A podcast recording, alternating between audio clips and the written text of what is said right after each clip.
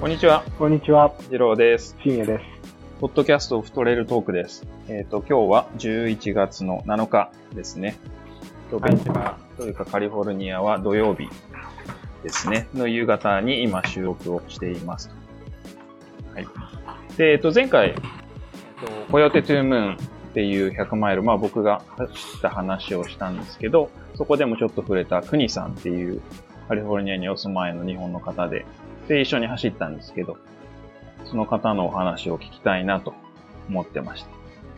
で、クニさん、えっ、と、カリフォルニアお住まいなんですけど、北カリフォルニアのレースによく出てたり、あとはハート、ハワイのハートに、まあ、よく出てたり、あとは日本のサイの国とかですね、出てたりするんで、ご存知の方も何人かいらっしゃると思うんですけど、あの、僕の好きなお父さん的な方なんですけど、あの、お話をいろいろ聞けたらいいなと思ってお呼びしてます。はい。ふにさんです。よろしくお願いします。よろしくお願いします。にこんにちは。あの、二郎の父親です。ありがとうございます。お邪魔します。はい。お待ちしてましはい。た。はい。ふにさん、お疲れ様でしいや。いやー、本当にお疲れ様です。まだ足が、鉛が入ってるようなのが、まだ抜けてなくて、た。はい。もう、は、お腹もまだ気持ち悪いし、あららららら。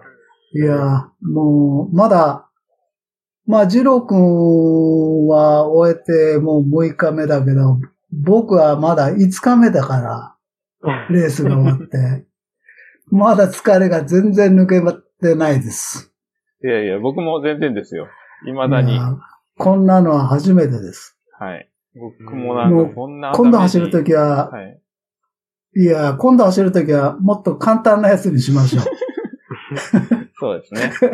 はい。う。いや、で、まあ、あの、前回のエピソード聞いていただいた方はわかると思うんですけど、その、ホヤデトゥームーン C2M っていう、えっ、と、まあ、レースというかイベント100マイルですね。で、累積が7500メートル。で、コースマーキングはなし。で、コースは自分で GPS をダウンロードして、まあ時計か携帯にダウンロードして、それをフォローするというか、自分でセルフナビゲーションをして進むと。で、えっ、と、水場は6箇所のみ、エイドはなし。ドロップバックは2箇所だけ。っていう設定で、まあ、かなり、かなりタフですよね、アメリカの中でも。タフっていうかもう、拷問、拷問ですよね、あれは。うんそうですね。だからさっき言ったようにもっと簡単なやつ出たいけど、あのー、いいバックルのレースって、だいたい外して、きついレースが多いですよね。そうですね。だからもう、へ、変にバックル目当てに走ったりすると、こういう羽目になるという。悪い例ですね。いねいや、いや、はいいや、だから、あの、まあ、僕、最初に、あの、一番間違ったなと思ったのは、あの、まあ、ガーミンの GPS があって、それに走ってるのが映って、それを追いながら、矢印を追いながら走ってるんだけど、はい迷った時に、あの、ガーミンの自分の位置っていうのはもう本当2、30フィートあたりしか映んないわけですよね。うんうんほいで、その、それを、その地図を大きくしようと思っても、が僕の画面の場合できなくて、なるほど。自分がどこにいるかもうわかんなくなるわけですよ。迷った時に。えそれで、間違ったのは、その、僕の iPhone に、その地図を載せてなかったもんだから、はい。もう本当ガーミン頼るしかなかったわけですうん。で、中にはちゃんと、あの、ガーミン載せた人がいて、ガーミンじゃなくて、載せてれば、自分が大体この辺りの地域のどこら辺にいるか、まあコース上のどこら辺にいるかよく大まかに見えるじゃないですか。はい。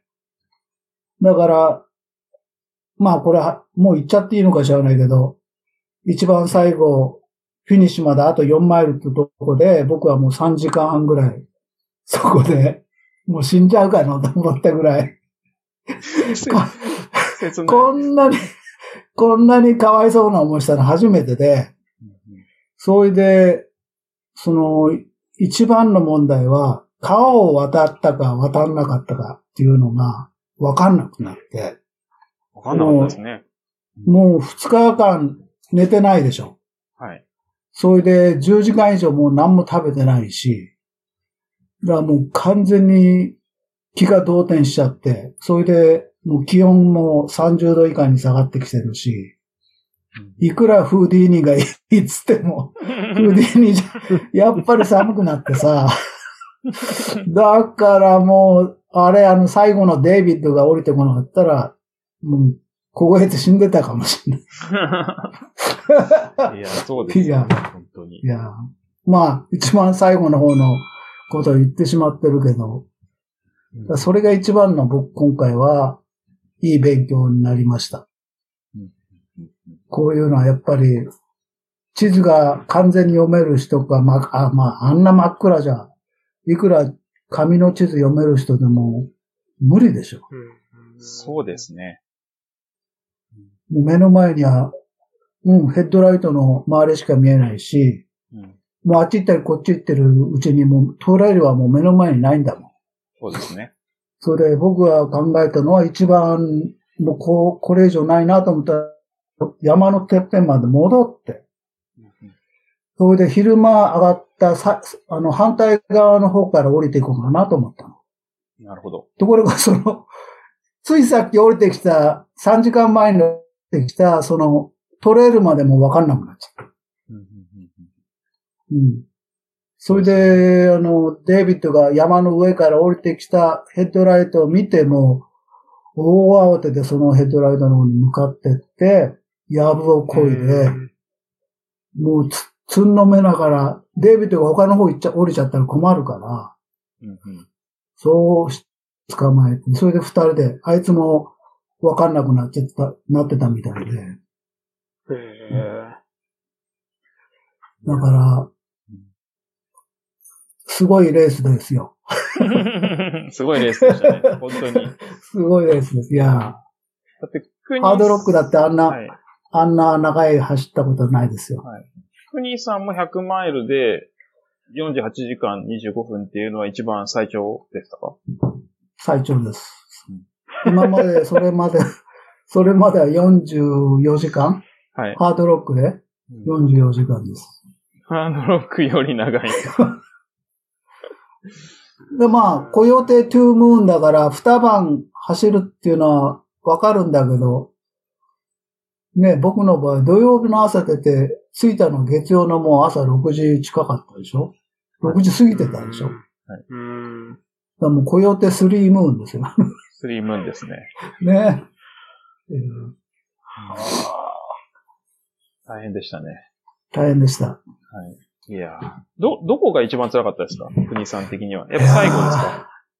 特にあの、最後の、はい。あの、ジロー君が教えてくれたあの、グリーンゲート、あの、最初の、シサはい、シサー、シサーの方に最初朝降りてった時に、最初の給水場にね、うんうん。あそこにあの、ゲート、途中にゲートがあって、ありましたね。ここまで上がっていくんですよって教えてくれたじゃないはい。あそこからの川沿いに行くとき、はい。もう道がわかんなくなって、あららら。特に最初に逆方向に向かってそれで上がっていくっていうのがもうわかんなくて、うんうんうん川沿いに行けばいいと思って、川沿い行ったらトレイルがなくなっちゃって、うんうんうんもうすでにその時はすねの周りが傷だらけで、はいちょっとでも木が触るともう悲鳴上げるぐらい痛くて、同じです。だから木の方に向かって行かなきゃいけないと思うんだけど、トレイルも見えないし、どうしたらいいのかなと思ってね。それでまた元に戻っちゃって。うんこうしたらトレイルが逆の方に、ちょっと上の方にあったから、それ上がってったら、ちょっとぐるーっと行ってまた川の方に戻っていくようなトレイルで。そうでしたね。あれがやっぱり、まあ時間的にも距離的にも辛かったかな。うんそれであの、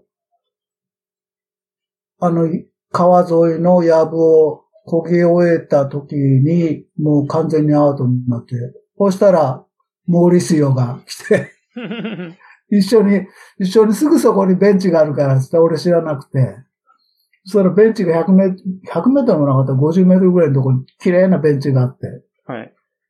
それでモーリスヨと5分にしようか10分にしようって、いや、俺5分でいいっつって。で、2人で5分ガーって寝て。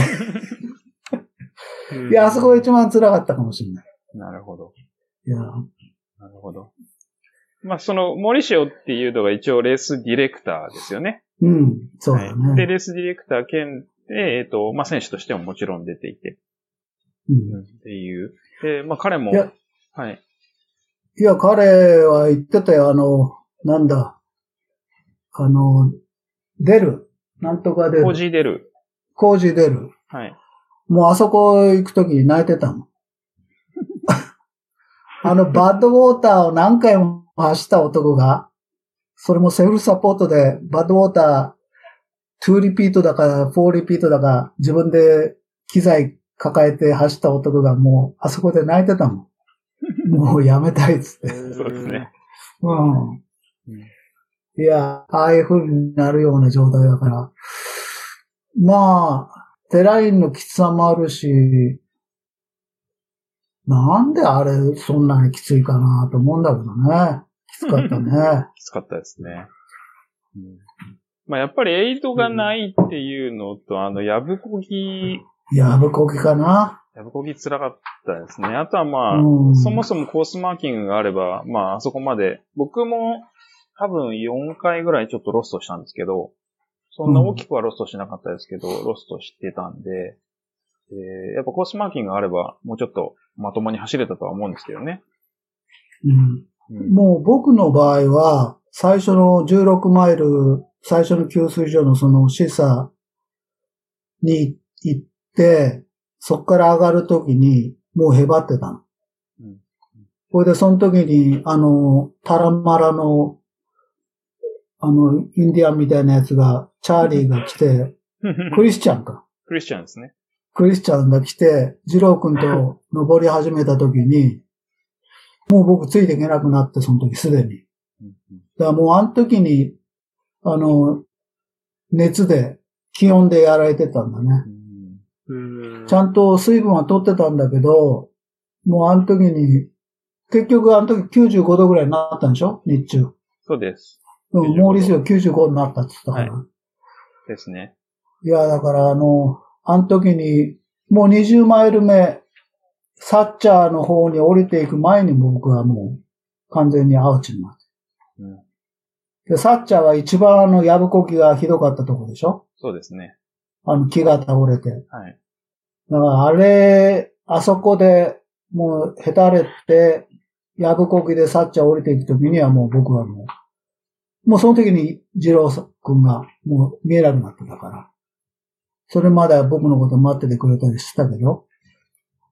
いや、だから、ほいで、サッチャーを終えて、登って、あの、グリッドリーのドロップバッグが置いてあるとこ行くときにはもううん真っ暗になってたからね。そうですね。うん真っ暗でしたね。うんうん。で、あそこで、ジロー君がリードしてるから、ああ、本気出してるなっていうような、思って。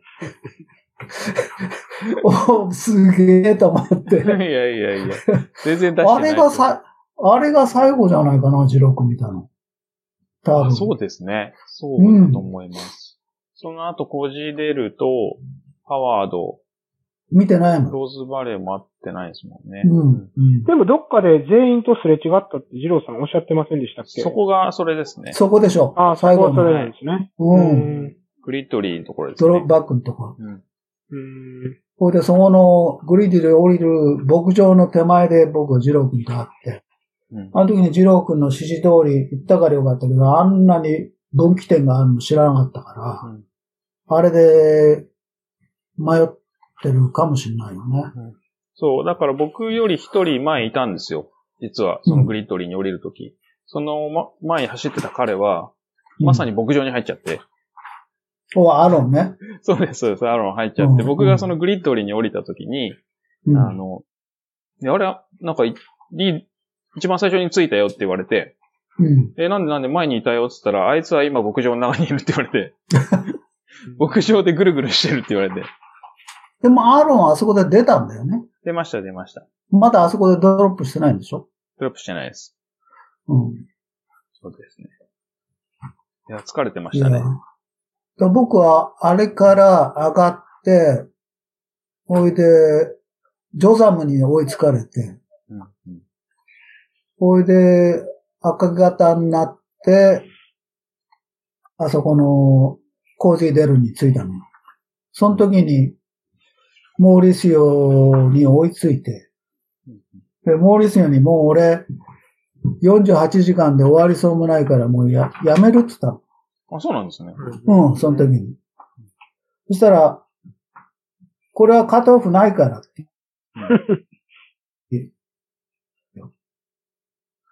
そんなこと言うなよって思ったんだけど、いや、もう、もう、もう、完全にやめたいから、あの、いや、無理だと思うって言ったら、いや、そこ誰もいないしって言うから、しょうがないなと思って、あの、もう一度出た後、しぶしぶ上がってったの。ほいで、あの、ハワードの方に、どんどんどんどん上がって、ハワードに行く前のあの、レッジに向かってね、はい。どんどん上がってったら、なんか急に元気になっちゃってさ、うんほいで、モーリスヨに追いついちゃって、その時にモーリスヨはもうへばってて、うんであいつはもうハワードに着いたらやめるようなこと言い出してるわけよ。はい。だからなんか二人で慰め合ってたりして、ね、バッドウォーターのベテランとさ、はい。ハードロック走ってるやつが、情けないっていうか、もうこんなことパブリックで言いたくはないんだけど、森江さんなんだあいつら、いい格好して、バッドウォーター走ったり、ハードロックとかなんだかんだ言ってるけどよ。なんか、まだ60マイルぐらいでへこたれてやめたいとか言ってるんだと思ってね。いやーだからこの、本当に不思議なレースだよね。そうですね。うん。なんか、そのあ、スタート地点が、あのーほぼ氷点下に近いっておっしゃってたと思うんですけど、いやー、氷点下だね。そっからの、やっぱり、温度差っていうので答えたっていうのもあるんでしょうか？ねそう、まあ、それはないと思うけど、暑いの方が、うん95度っていうのは答えだね。そうですうんね。で、95度っていうのが多分日本の温度で言うと35度ぐらいですよね。だよね。はい。だから、まあ、走る温度じゃないですよね。うんうんううん。ん。ほいで、その30度っていうのは、反対側のスタート側の方の山なんだけど、こっち側の最初の方の3つか4つぐらいのその給水所のある方は、大海っていう町の方なのね。うんで、そこは夜になっても、まだ暑いのよ。暑いですね。うん、だから暗くなってもね、全然あの、元気が戻んなくて。うんだから、や、熱でほとんどやられてんじゃないのかな、あれ。で、後でモーリスに聞いたら、あの、 Coyote Two Moon っていうのは昔、ちょっと前までハードロックの qualify だったらしいよね。うんなんか、レース僕も聞きました。2011年まではそうだったっていう。ねえ。うんだからやっぱりそれだけの評価はしていいんじゃないの？ですね。うん。大体バッド、バッドウォーターとハードロックは泣かせたっていう。やめなくてよかったよ、二人で。えらい、えらい、えらいことになってるよ。いやいやいや怒られるよ、後で。大変です。モリシオなったって今週も走ってますからね。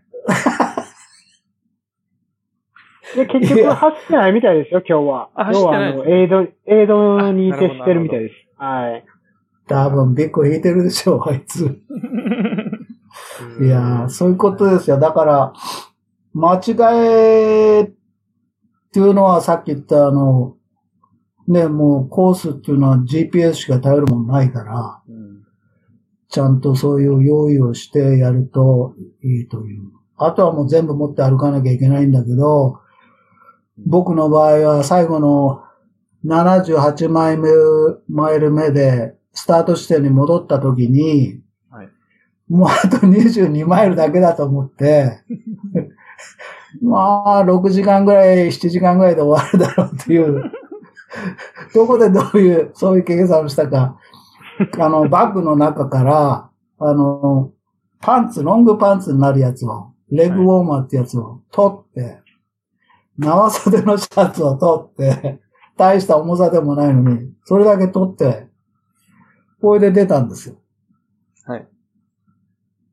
で、まあ、水は4本持ってなきゃいけないと思って、2本、3本、4本持ってたんだけど、結局もう2本は全然飲まずに終わっちゃったよね。もうだから飲まず食わずで、最後を終えてしまったという。うん、なるほど。よくあるケースですね、僕の場合は。もう最後の方、へたれて、もう飲むのとか食うのは全く受け付けなくなって、うんもうあとは、もうあっちこっちで寝まくって。いや、人には本当見せられなかったな。最後の22マイルっていうのは結局どれぐらいかかったんでしょうか？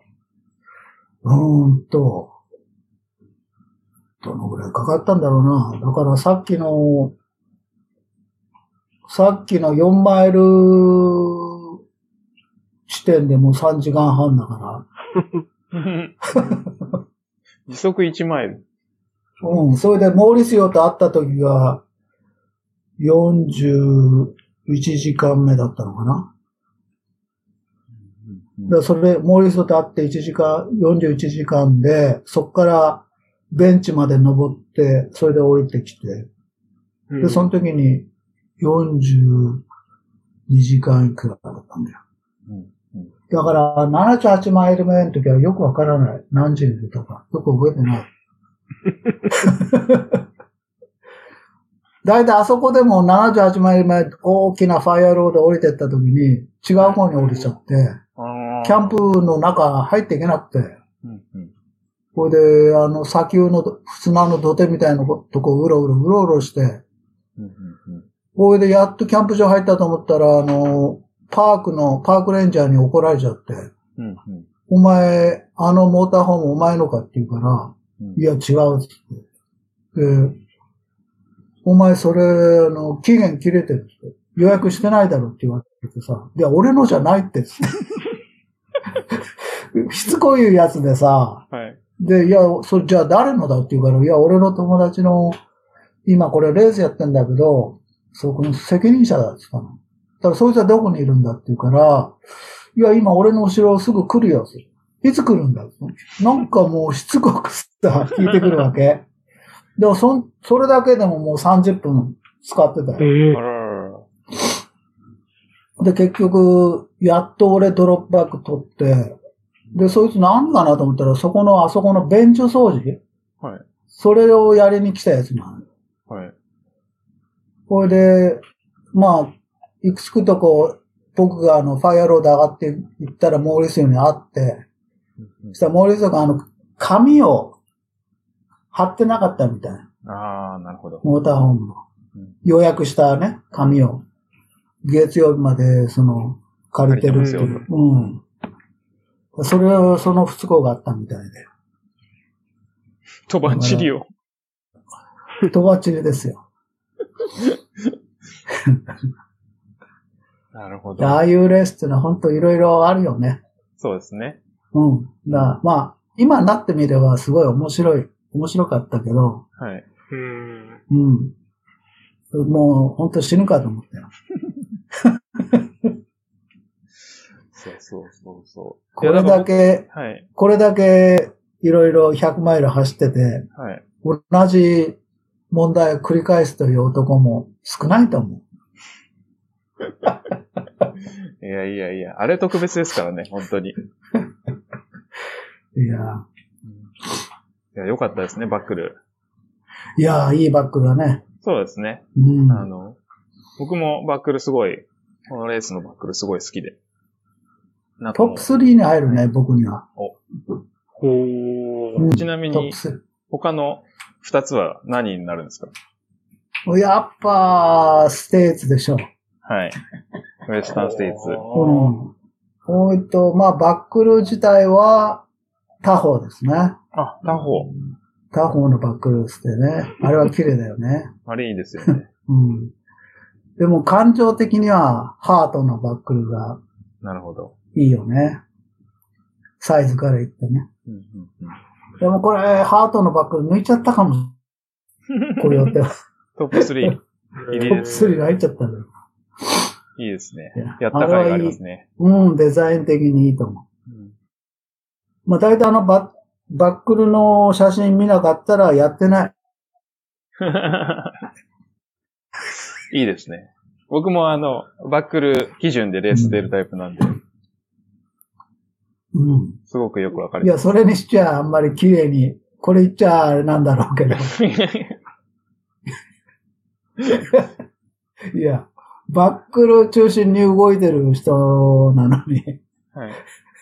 いや、あんな風に汚く置いてあるっていうのは、いやいやいや。バックルもらえなかった人にすごい失礼だと思うけど。いやいやいや。たまたまああいう並びになってるだけです。いや、まあ、シューボックスに放り投げてる連中もいるけどね。はい。いや、でも、二郎さんが普段からおっしゃってるバックル沼っていうのを、国さんももしかしてバックル沼なんでしょうね、これ。いやー、100マイルやる連中はみんなバックル沼でしょ。うーん、そうなんですね。うん、他に、だって、理由、理由見つかんないもん。理由が。あえー、そうなんですね。だって、誰、誰、もう100%ジェフ・ローカーないから、絶対楽して走ってないと思う。100マイルっていうレースは。うん。もう苦しくてしょうがない、100%苦しくてしょうがないレースだから、もう彼らの、まあ、トップ10%としては金もらえるからいいけど、俺らはバックルしかないもんね。そうですね。よ、よりどころはバックルですからね。バックルだよね。はい。名言ですね。それで俺らにうんはバックルしかない。うんそれで、100マイルで楽しようと思ったら、チャチなバックルしかもらえないから、ねうんそれ相当なわけですよ、やっぱり。だから、チャチなバックルもらうと、まあ、君たちあんまり痛くなかったろうなって心の中で思うわけですよ。なるほど。だから、それぞれのバックルにこの痛さのメモリなんかこう、つけられれば一番いいんだけど、ああ、いいですね。うん思い出とともに。だからもうこのコヨーテ3ムーンのバックルなんかもう後ろに48時間25分なんてさ、はい。うん。どう、もう最高のバックルでしょ、これ。ね。楽しんだ分、長い時間楽しんだ分。3日分走るってことはステージレースみたいなもんで。本当ですね。確かに。いや確かに。でも普通のステージレースはね、ちゃんとエイドもあるし、うんうんクルーもつけるし、ペーサーなんかもついてるし。寝れますからね、ちゃんと。うん、うん。確かに。だから本当今回のレースで、まあ僕、ちょっとポストしたんだけど、あの、久しぶりに、そのコースマーキングしてくれたり、エイドステーション、ボランティアでやってくれたり、家族、友達がクルーして、ペーサーしてくれる。もう本当に感謝しなきゃいけないなと思ったよね。いや、これ楽だもん。それしてくれたらう。ん。僕も同じこと思いました。いやー、やっぱりエイドにわざわざそのボランティアとして来てくれるとか、うんトレイルメンテナンスだってこう事前に時間を割いてやってくれてるわけじゃないですか。うん。で、まあサポートもそうですし。そういうのがあって、こう多分僕たちはいろんなチャレンジングな部分をちょっと優しくして走れてるっていう。え、ステーツだったらさ、ジロー君もそうだけどさ、はい。ボトル二つちょっと抱えてさ、はい。ポケットにジェル2、3個入れて、それでかっこよく走ってるわけだから、ね、それ考えたら、この間走っ先週走ったのなんかもう、あれ何パウンドあるか知らないけどそうさ、そうそあんなの抱えてステーツ走れってたら絶対無理だよ。う。はい。いやー僕だって最後の22マイル、ほぼ1ガロンぐらい水持ってましたからね。3リットル以上、3.5リットルぐらいですかね。いやー持ってたと思います。あれがあんな暑くなかったらうん、ちょっと、もうちょっと軽めでいけるけど、はい。やっぱり水一番重いよね。重いですね。うん。いや、で、エイズステーションの間が 18マイルとかさ、22マイルとか言うんだろ？はい。普通のマラソンじゃん。本当ですよ。いや、まあでも今、今思えば、ね、そうですね。楽しかったよね。こう、笑って話せるのがいいですね。うん。大体、まあ、ジロー君もそうだけど、大した練習もしてないし、いやいやいや。俺なんか、俺なんか、自転車乗りまくってさ、何も走ってない人間があれをやろうって言うんだから、まあ無理な話ですよ。痛い目に遭いました。でもあのレースははい、あのレースあんまり練習しても、あんまり効果はないと思確かに。う。うん。深夜君の、あの、ね、番ですね。い来ましたね。やーもうそれはもう、二郎さんに何回も言われてるんですけど、本当いに、や、丁重にお地元断ですお断りしてるんですよ。いや、地元だからね、深夜君はね。でもね、これ完全にクロート向けのレースなんで、ちょっと僕もあと、7年から10年ぐらいやれば、ちょっと、あの、参加するかもしれないですね。いや、まずバートウォーター走ってから。ハードルが高いです。いや、バートウォーター泣かせのコースだから。うーん。うん、まあそういうことですよ。いや、でも、あのー意外と、二郎さんと国さんのこう走る姿を、まあ直接的なり、その、なんて GPS で追いながら見てると、うんなんか、インスパイアされるというか、僕にも走れるんじゃないかっていう、錯覚を起こしてしまうぐらいの、本当に力をもらいましたね。そうですか。はい。なんかあの、サッカーとか、あの、野球とか見てたら、うん。プロ野球とか見てたら簡単に見えてきて、っていうことがあるじゃないですか。本当になんかそんな感じで、二郎さんなんか特にそんなに苦しそうでもなく、走ってたかいやら、いいやいやいやや、彼彼はと、僕もできるんじゃないかなって。彼は、いや、彼はサクッと練習してサクッと優勝する男だから。いやいやいや。そうなんだけど、いやー、それは違いますよ。僕、さっき、さっき言った、もう、4マイル、残り4マイルに来てるのに、ね、そこで3時間も4時間も費やすような人もいるわけだから。うん、だからそれを、深夜君にも経験してもらいたいですよ。うん、うんそうですね。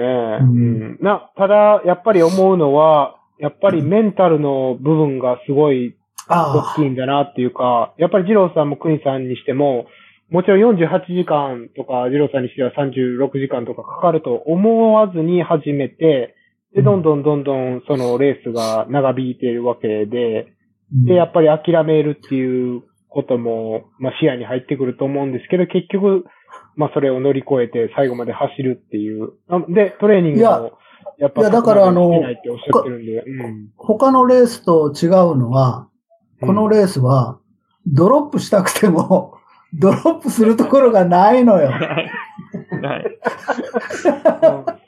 いや、でも最後の78マイルで、いや、もうそこでドロップすればいいけど、もう一回出ちゃったら、最後帰ってくるまで、ダメなのよ。そうですね。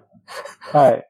まあ奥ですね。だからもう必死になって、あの、自分とガーミンとにらめっこして、もう早いとこ自分の車に帰りたいんだけど、もう、あの川沿いの坂なんかもう、いくら登ってもつかないじゃんでも、うん、二郎君の時はまだ明るいでしょ？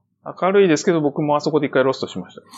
ほいで、暗いと、上にいっぱいあの、ない、あの、ランプ、ヘッドランプがいっぱい見えるわけ。うんね。ほいで、あ、車が通ってると思って、ヘッドライトだと思って、車が通ってると思って、あ、もうすぐ上の方に着くのかなと思って。して、あ、待てよ、車なんかなんで通ってるんだと思うわけ。うん分かったのは、コウモリなのよ。なるほど。全部。全部コウモリがバーってあの上で止まって飛んでてこっちを見てるわけ。うんうんうんそれで目だけこう、二つ見えるんよ。それがもう、十個、十匹も十二匹も上で飛んでこっち見てんのよ。あれはちょっと意外だったよな。でも気持ち悪いのもあるしさ。だからたまにこう自分で冗談言って笑ってみたり、暗い中で。もう他に誰もいないし。いや、だから、いや、メンタルはただけいろいろ走ってきたから、メンタルはある程度慣れっていうか強いのかなっていうふうには思うよねうん。まあ、それしかないけど。いや。いやいや、大切ですよ。うんだからさっき言ったように、メンタルなくてももう、ドロップしたくたって、ど、いなきゃ、ドロップできないから、うんうん普通だったらね、クルーがあっちこっちいたり、エイドステーションがあったりして、そこでやめられるけど、やめらんないからね。うんうんうんだからこういう、こっちでファッターアースって言うじゃない？ファッターアースレースって。うんファッタースってのはやっぱりそういうとこきついよね。いや、お疲れ様でした。いや、もう二度とやらないです。いや、僕が友達にこれ誘われなかったらやってないし、もう今年はこれで、あの、アイダホのアイムタフっていうやつを走って、まああれで終えるつもりでいたから。それで、その、台湾のチーピングフーって言うんだけど、そいつから勧められて、エントリー見たら、ジロー君の名前が入ってるわけよ。ほいで、ジロー君がね、都合で日本に帰るっていうことで、ああ、会いたいなと思って、やろうかやる前か迷ってて。うんうんうんほいで、締め切り日の火曜日に、昼にあれ入れたんだかうんうんら。最後の日に。そうそうそう。ラストミニッツ。それで、ああ、これでジロー君に会えるなって簡単に考えてたわけ。お待ちしてました。だからレースの、うん、レースのことは、いや、コヨーテ・トゥームーンサってあんまり名前聞いたぐらいで、ね、大したこと、名前も大したこと名前じゃないから、サクッと覚えて、ジロー君と食べて飲んで、ね、送り、日本に送り出せるなぁと簡単に思ってただけで。うん。まあそういうことです。うん。で、僕は、あの、二郎さんのクルーとして、まあ一応参加させていただいてて、で、うんあの、事前に国さんも走るっていうことを、あの、お聞きして、でもしはい二郎さんと国さんが一緒に走ってればもちろん二人ともサポートできるんで、うん。まあそういうふうに思ってたんですけど、ちょっと差が離れちゃったんで、すいません。一応、いやいや、一応二人とも、その GPS を追いながら、こう、二郎さんの次の映像にも行かないといけないし、うんまあ残ってると国さんにも、あの、お会いできるかなっていうのを、一応、こう、天秤にかけながら、まあいろいろ工夫してたんですけど、結局国さんをサポートすることはできなかったんで、なんかちょっと申いし訳なや、かったなっていう。、まあ、これ聞いてる人らには、これ聞いてる人に言いたいんですけど、深夜くんのツナマヨの、おにぎり。もううん、あれなかったら、あそこから15マイルは走れていないと思います。で、その時に、丁重に深夜くんは、あの、その、僕の袋の中に、残、あの、手紙を書いてくれてて、はい。もうそれはあ僕の一生の思い出です。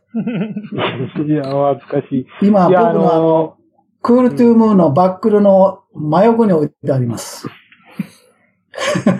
いや、実はあの、くにさんに、えっと、お会いしたこともなくって、このポッドキャストで初めて実際にお話しさせてい,、うん。ただくんで、うん。さすがにあの、そんな見知らぬ人が、あの、くにさんのドロップバッグに勝手に物を入れるのもちょっと気持ち悪いかなと思ったんで、さすがにあの、一筆だけ書いて、おにぎりとバナナとココナッツウォーターとコーラとかなんかそういうのを、クリさんのドロップバッグに勝手に、あの、入れて、いやー、助かりました。だったんですけど。は いいや、これからツナマヨを僕食べます。あれは、あの、本当なんていうの？ちょうどいいね。うん。疲れた時いいですねうん僕もいただいたんですけど簡単にたうん。食べやすいというか、うんちょうど何？握り加減もちょうどよかったし、うん。ほんわりしてて。はい。ありがとうございます。ジローさんにもあの、5年ぶりに、あの、おにぎり来握ったんで、絶対食べてくださいねって言って、ちょっと無理やり食べさせました。あの、僕来年あの、ウエスタンステーツ走るんで、よろしくお願いします。そうそうそう。いや、でもね、本当に、冗談抜きに、ウエスタンはい。で来年ちょっと、ジローさんも行かれる予定だと思うんで、はい、そうですね。うんうん、この間あの、前回ゲストに出ていただいた、独創キャラバンの岩佐光一さんにも、いや、みんなで行きましょうっていう話をしてたんで、ねうん僕もぜひ行きたいなと思思ってるんで、はい、ぜひその際は、チームジャパンですね。うんチームジャパンですね。はい。ですね。うん。うん。ツナマヨ何個作れます？いや、作りますよ、何個でも。いや、楽しみにしてます。はい、ぜひ。とりあえず、まあ大変なレースだったけど、よかったですね、はい本当フィニッシュできて。うん。まあ、おすすめはおすすめですね。そうですね。はい。やっぱりなんかタフなのが好きな人ってすごい多いと思うんですけど。いや、それであのバックル見たら、もう、100人中100人出たがるでしょ。うん。そうですね。特に、特にひど、なんていうの、きつさが、こう、ピンとこないだろうから。うん数字だけ見たら。うそうですね。ん。ストラバでは2万6000フィートの108マイル越しましたからね。なるほど。いや、いや、僕もまあ数字だけ106見たらねマイルでしたね。あ、うんうん。いや、だから普通結構日本の人で、ね若い人でガンガンやってる人はもう楽勝だと思うでしょ。そうですね。ね。はい。まあ楽勝でしょ。きっと。いや、うん。新薬も含めて。またまた。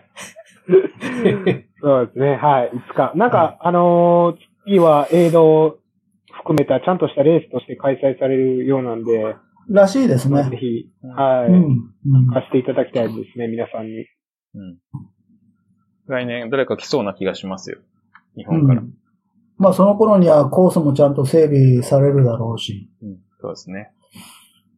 まあ、やっぱり山って何ヶ月も人入んないと、ああなるんですね。うんすごかったですね、うん本当すご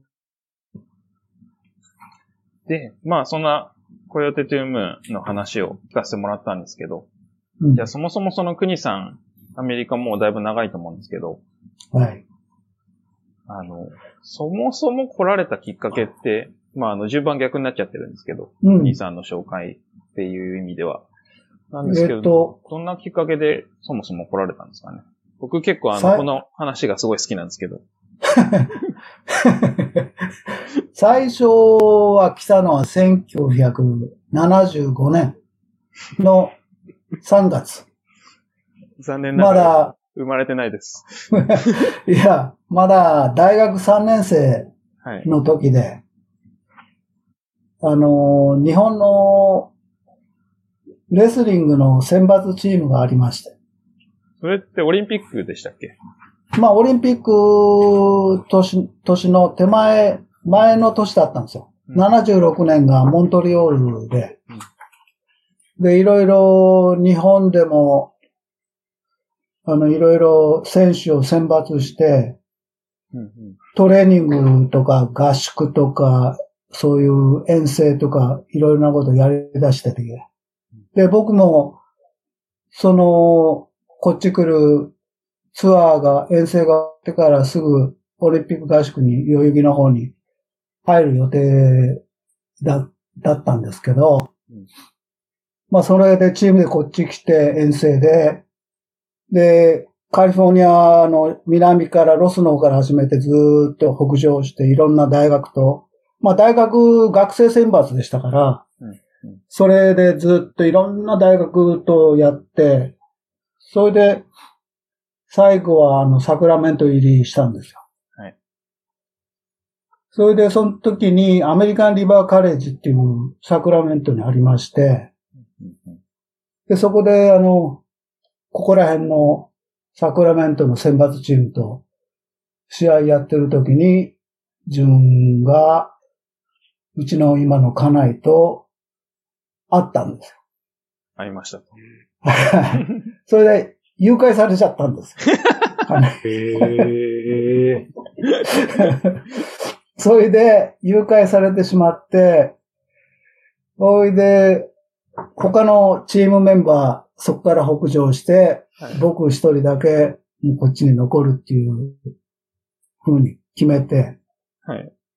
で、もう、オリンピックなんかいいという、若気の至りで、そういう風になって、それで、まあ大学も、まあ元に戻らないから、まあ今はね、そ卒業ってことになってるけど、みんなのあのおかげで。だからそ、その大学の卒業も棒に振っちゃって、はい。で、もうすぐですよ。こっち残って一週間ぐらいしたら気づいたら、あ、これ働かないと生活できないと思って、で、あの頃あの、アメリカに来るっていうのはあの、お金、持ってこれるお金制限がありまして、はい。で、500ドルだけ持ってきてたんですよ。はい。ほいで、足がないから、はい。500ドル、あの時450ドルのホンダの CB450 っていう昔のドリーム450ですよねうん。あれを見つけて買って、それでサクラメントのダウンタウンをずっと仕事探しをして、はい。で、レストランの皿洗いの仕事を見つけて、はい。で、そこから、で、その時に住まわしてもらってたのが、あの、その時のアメリカンリバーカレッジとの試合で相手になってくれた人のところに世話になったんです。うんうんうんまあ、それが一番最初のアメリカの生活ですね。それで、まあ、いろいろ皿洗いだ、やれなんだやって、2年ぐらいしてから造園の方に入ってった。で、もうそれからはずっと造園の仕事をずっと、つい3年ぐらい前まで続けて。で、今、狭いリタイアです。もう今自分一人でできるだけのことやってる。好きな日に好きな時間だけ 働くという、はい。もう最高の、いや、今一番いいですね。いいですね。はい。うんそれ、造園をされたきっかけというか、あの、ご経験はあったんでしょうか？いや、皿洗いしてるときに、はい。あれ一日中キッチンに入って仕事してるでしょ。うん。ほいで、そこのレストランは、あの、ファミリーでやってるレストランで、日本から来た人で。ほいで、こう、揉めるわけですよ。家族で。うんうんああ。ほいで、僕はバスボーイから、ディッシュウォッシングから、もう材料を作るのから、何から、ほとんどやらされてて。で、うんその時、時給1ドル25セントだ。ほい で。バス、バスボーイやっても、チップ全部くれ、もら、くれないんですよ。チップ全部取られちゃうんですよ。聞いたことありますね。よかったのは、まあ、飯だけ食べさせてもらえて、うんもうその時にうちの女房は、あの、自分が持って帰る残飯とか、鶏肉、あの、スープ作ったやつの鶏肉の骨の肉を削いで、僕持って帰って。あの、あいつがそれで、だから一時期ね、うちのデイジーは、あの、インスタントラーメンばっか食ってた時、僕知らなくて、ゴミ箱見たらそればっか食ってて、あいつ。だから、えらい苦労させてんです、あれ。最初の頃は。だけど。まあ、それで、あの、すごいお腹が痛くなっちゃって。毎日毎日、ストレスで。うんこれでこれ、どうしようかな、どうしようかなっていろいろ迷ってて、お金も足りないし、そしたらもう一軒のあれが見つかって、で、両掛けしだしたんですよ。うんあっちは昼、こっちは夜だけって働いてて。で、その時に一人日本人の人がお客さんで来てて、あの、大番っていう山の中で、あの、庭仕事してるっていう話を、ちょこっとあの、食べてる時に話してるのを聞いて、なんか夢みたいな話をしてるわけですよ。あの、熊が出るだの、鹿が出るだの、なんかこう、トム・ソーヤーみたいな話を聞いてるようなね。だこれは面白そうだなと思って、電話帳、あの頃、あ、分厚い電話帳っていうのがあって、うん造園会社とか庭仕事とこう調べるといっぱいバーって出てるわけですよ。で、片っ端から見てたら、竹原っていう日本語の造園会社があって、ほでそこに電話したら、今もうすぐ来いって言うから、う。うん。もうすぐ次の日行って、で、そこから働き出して、で、そこで仕事を覚えさせてもらって。うん。だから最初は楽しかったですよね。まあ、性に合ってたっていうか、僕は生まれが、生まれが育ちも歌舞伎町でしょ新宿の。だからそういうか、そういうものを触ったっていうのはあん。まりないから、憧れもあったんですよね。手をこう汚して、太陽の下でこう働くっていう。うんそれもカリフォルニアみたいなとこでさ、うん。もう夢みたいな話ですよね。そうですね。だから楽しかったです、最初は。うん。で、やっぱり最後、そこから3年ぐらい働いた時に、やっぱり金が問題になって、うん子供が、長女が生まれる頃で、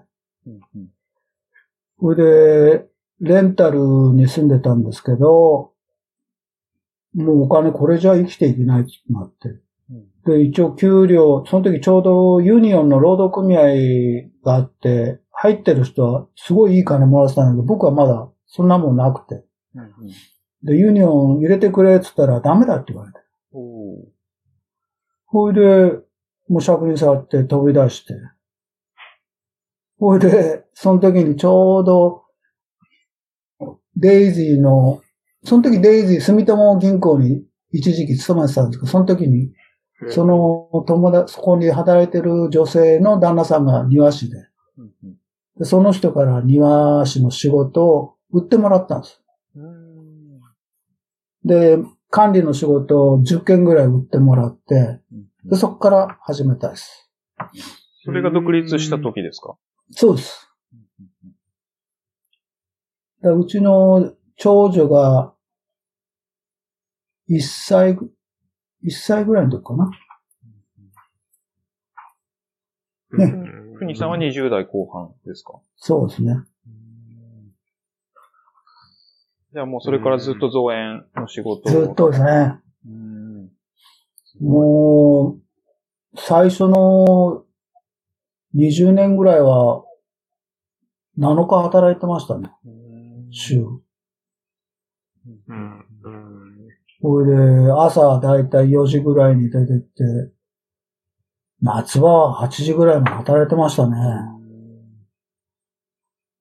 それで徐々に徐々に、あの、従業員の人が増えてったり、トラックも増えたりして、うん。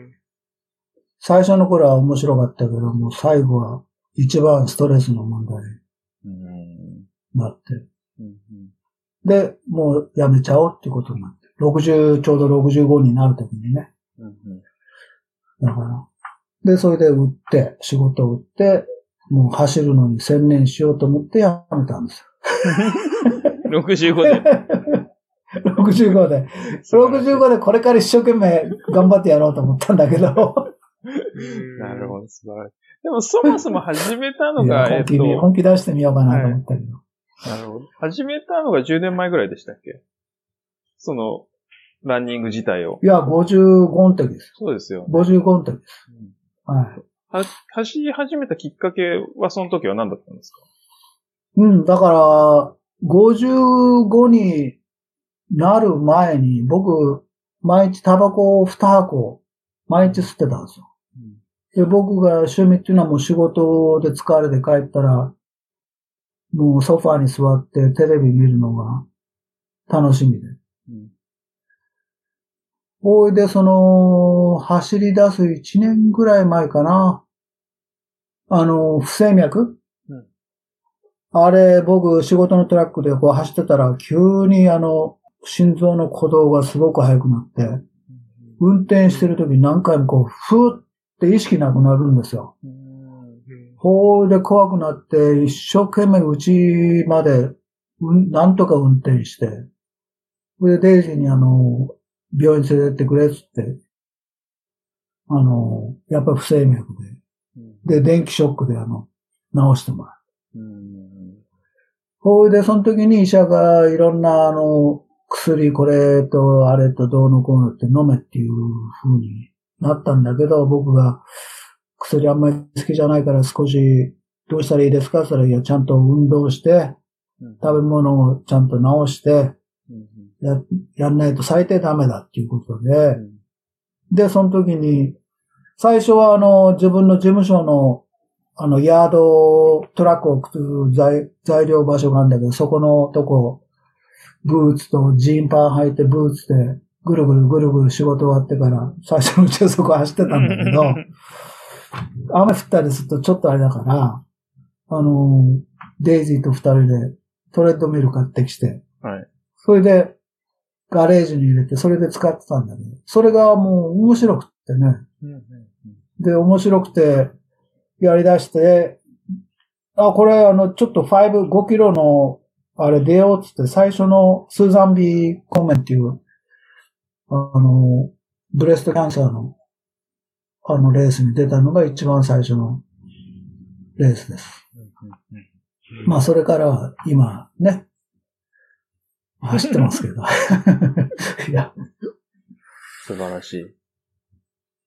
だ一番今まででやってよかったっていうのは、タバコやめたのが一番の正解でしたね。うんうんタバコやめてなかったらこんな走ってないし。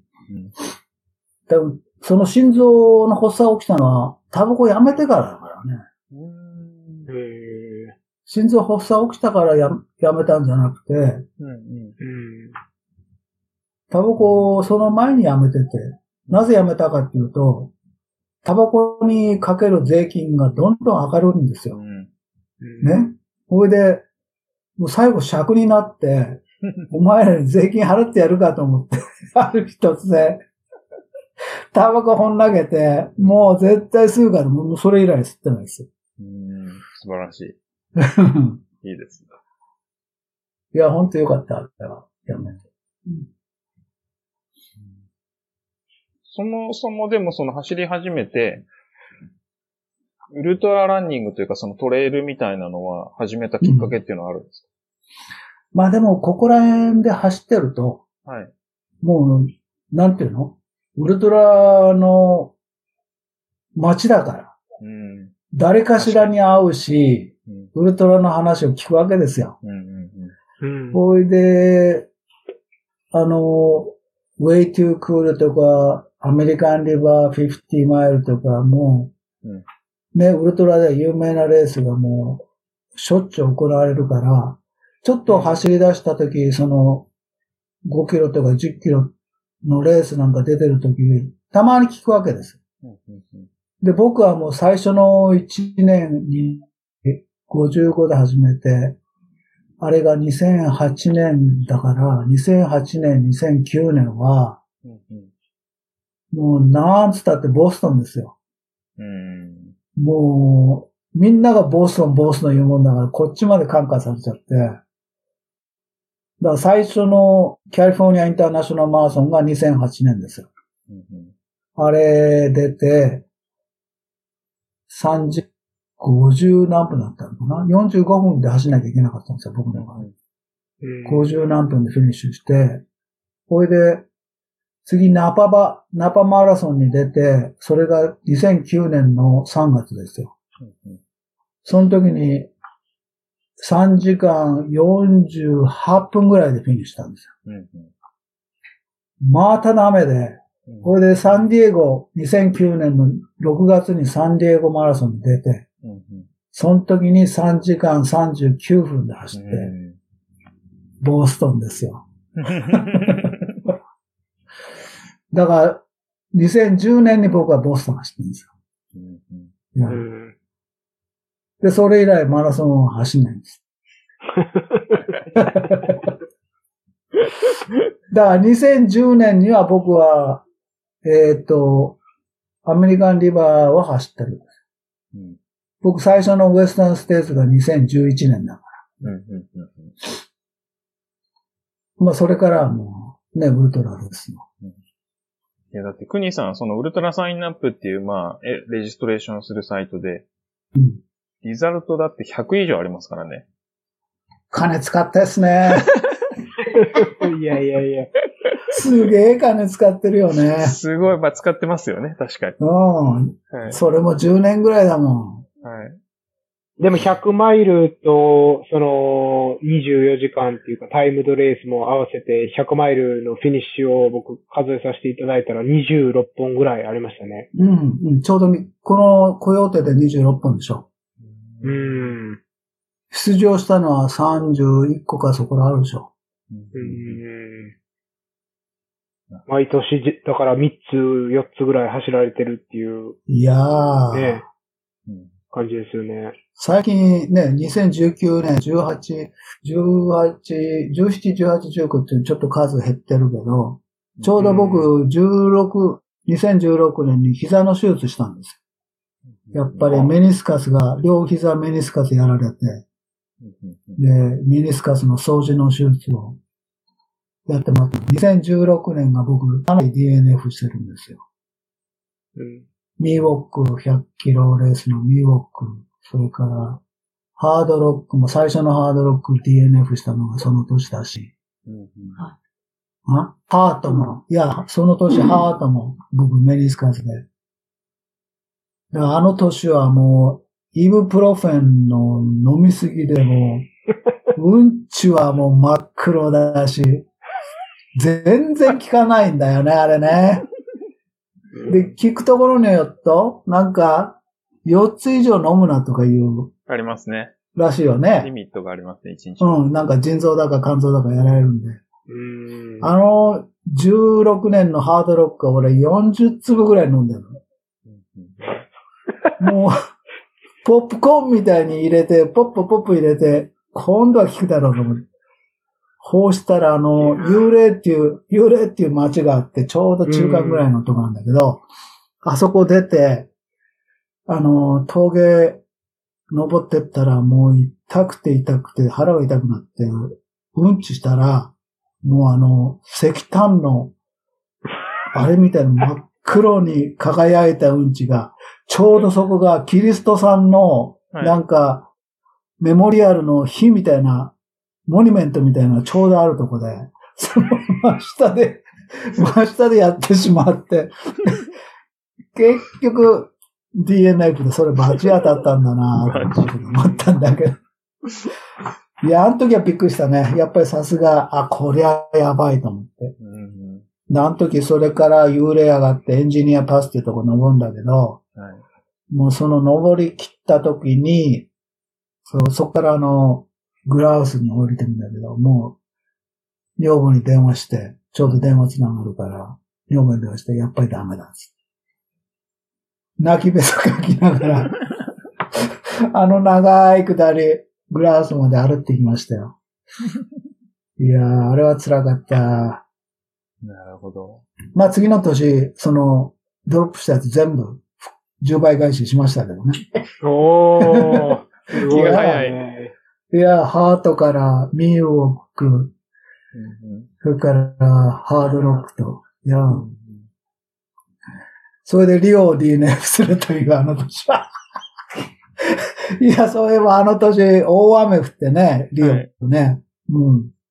ほいで、懐中電灯が、ヘッドランプのバッテリーが切れちゃって、49の、あそこのクロッシングから、ノーハンズブリッジのあの、テクニカルなとこ、真っ黒なとこ、ヘッドランプなしで降りて、完全にやる気をそげら、そがれてしまう。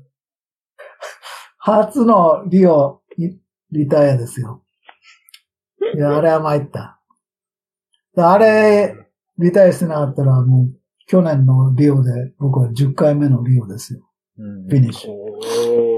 あと1回。だから今年それをやろうと思ってたところが、うん。キャンセルになってしまったから。うん。うんそうですね。らもう、10回はできないかもしれない。いやいや、来年ありいやいや、ますよ。来年。うんいやいやいや、ステーツでもうやめるつもりでいるから。いやいや、10回やりましょうよ。あるんじゃないですいやか、10回のバックルが。いや、サイちゃんがやるって言うんだったら俺やるよ。わかりました。説得します。それは無理か。大事にしてもらわないと困るからね。なるほど。まあでも、リオがないおかげで、まあ、コヨテトゥームーンに来ました。逆に言うと。いや、リオのがいいよ。いやー、コヨーテの10倍ぐらい優しいよ。ジローさんもそのリオデルラゴっていうレースにレジストレーションされてたんですよね、確か。そうですね。ああ、そうだね。ううんん。そうそう。してました。なので、コロナでキャンセルになってしまって。はい。下手すると2週連続100マイルです。あ、リオがキャンセルになったからコヨーテにサインアップしたっていうのではないんですね、ないですジローさんは。全然ないです。なるほど。はい。いや、あのーうんリオはあれですよ。日本の有名なレーサーの佐々木拓司君が 去年フィニッシュしてますよ。そうですね。。いやー、はいはい。そうそうそ世界一の幸運な男と呼ばれてる。う。はい。いやもしかしたらリオを初めて走って、ウェスタンステイツにエントリーすると当たるかもしれない。うん。なるほど。いや。そのケースで行った方がいいね。それ日本の人やりたがるね。そうですね。リオを走ればステーツに入れるという。はい。名シーンですね。いや、いや、いいルーマーが広がるかもしれない。そうですね。うん。うん。うんいや、リオはいいコースよね。うんうん。僕もぜひ走ってみたいです。うん。うん。あれはいいコースですよ。もう、ジロー君だったらあれ最高だね。うん。やっぱ走れる人はあのコースはいいと思うんうん。うん。そうですね。う。エイドもしっかりしてるし、うんうん。うん。いっぱいあの、エイドやってくれるしね。そうですね。もう半分、まあ、ステーツまで行かないけど、半分お祭り騒ぎみたいになってるし。うん。うん。いや、本当にいい地元のレースですよね。ですね。僕はまだ来るしかしたこと、来るとペーサーしかしたことないんですけど、雰囲気すごい良くて、いや、うん。一回出てみたいなずっと思ってますね。僕はやり始めて、コースが5回変わったからね。うん。で、バックルも、もう2種類、3種類目か。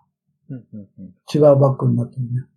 うんうん最初の頃もらったバックルはものすごいいいやつだけど、うん最近ちょっと、ちょっと安くなって。う んでもいいレースですよ。ですね。ぜひ、あの、日本から来られる方、僕応援しますんで、おぜひ、ぜひいらしてください。いいですね。うん、リオで。リオで会いましょう。いや、クニさんにサポートもしてもらえて、ウエスタンステーツに当たるかもしれないし。そうんいや、そのサポートの話なんですけれども、さっき二郎さんからちらっと、あの、はいお聞きしたんですけど、あの、国さんのレースはうん基本的にすべて奥様が、あの、ついてサポートされてきたって伺ったんですけう。ども、そうです。その100本以上のレースをすべてっていうことですよね。どっちかというと、僕の家内の方が、ウルトラに関しては、詳しいです。結局僕らは走る、走ってるとこしか見てないけど、う。うん。うちの奥さんは結局、各エイドステーション、今まで走ったレースの各エイドステーションに回るから、うん。もういろんな場面を見てきてるから、うん。いろんなアイデアくれます。ほうん、こういう時はこうしてるよとか、最初の頃はね、うんう。こっちはわか、わけもわかんなくて走ってるから、はい。こういう時、寒い時はこういうの持ってって、あ、他の人はこういうの使ってるよとかね、うん。そういうことじゃあるから。でも今はもう通過の間から、だから、もう僕は何も言わなくても全部わかるし、うん僕はただた、エイドついたら立ってるだ仁王立ちで。けで。いや、彼女が全し、どこにどれを詰めるっていうのもわかるし、ほー。で、そのレースの時間帯で、ここのラーメン、この時間では、あの、おにぎりとかも全部時間帯で分けて作ってくれてるから、うんら僕は口開けて、口開けて立ってるだけで、うんで、肩叩かれて、それで、レッツゴーっつって行くだけだから。だから、レース始めて、初めてでしょデイジーがいなくて走ったこのコヨーテ。うん。もし書くのもわからない、わからないですよね。うんやっぱり。心細いったらありゃしない。え F1 レーサーみたいですね、国さん。いやー、彼女はすごいですよ。うんた、だ、たま、たまにちょっと困るのは、彼女、人気あるから、うんうん。で、人助けするのが大好きな人だから。僕がエイドについても、他の人助けてる時がよくあるんですよ。うん。で それがよく困る。あとは、同世代の友達がいるでしょ、レースで。はいやっぱり彼らと僕はレースしてるわけですよ。エイジグループで。で、先に行ってるやつは、デイジーがそこにいると、まだ僕は後ろにいるって気づかれるわけですよ。なるほど。ん。ね。だからそれが困るんです。うん。だから僕が競争してるやつが来たら、もう隠れるようにしてほしいんだけど。彼女としてはそれができないんだよね。やっぱり友達だから一生懸命手伝って、うんもうとにかく抑えとけって言うんだけど。もうこの年になってね、もうその同年代の連中も長いこと一緒にレースしてるじゃん。はい。だからそそれが、まあ今一番の楽しみかな。ううんん。なるほど。まあ、同窓会みたいな感じなんですかね、レースは。うん。だからこのと、やっぱり年になってもやれるっていうのは、そういう人らがまだいるからかな。ううんん。楽しいよね。こう、60代、70代になってもさ、そういう人らとなんかこう、競い合えるっていう、うんなんかあるじゃん若いやーな、なんか若い気持ちになるような、あれがある また向こうも結構コンペティションがあるからね、すごい競争心が強いから、こっちの連中。うん。だから必死になって逃げたりしてるからね。うんいやー、むちゃくちゃ素敵だと思います、そういうの。うん本当に。うんいいですうよね。ん。憧れいやますね。、うんいい、いいやつ多いよね。ね、これもスポーツやってるのはね。そうですね。んで、レース終われば、ね、んこう、いろいろジョーク言って、ううんん。ヤジ入れたり。まあでもその奥様が他の選手もついつい助けてしまうとか助けたくなるっていうのは、こっちのトレイルシーンなら、うん、でよく見る光景ですよね、やっぱり。うんそうだね。うん。うん。あれは、ね、困るね。困らない、困らない。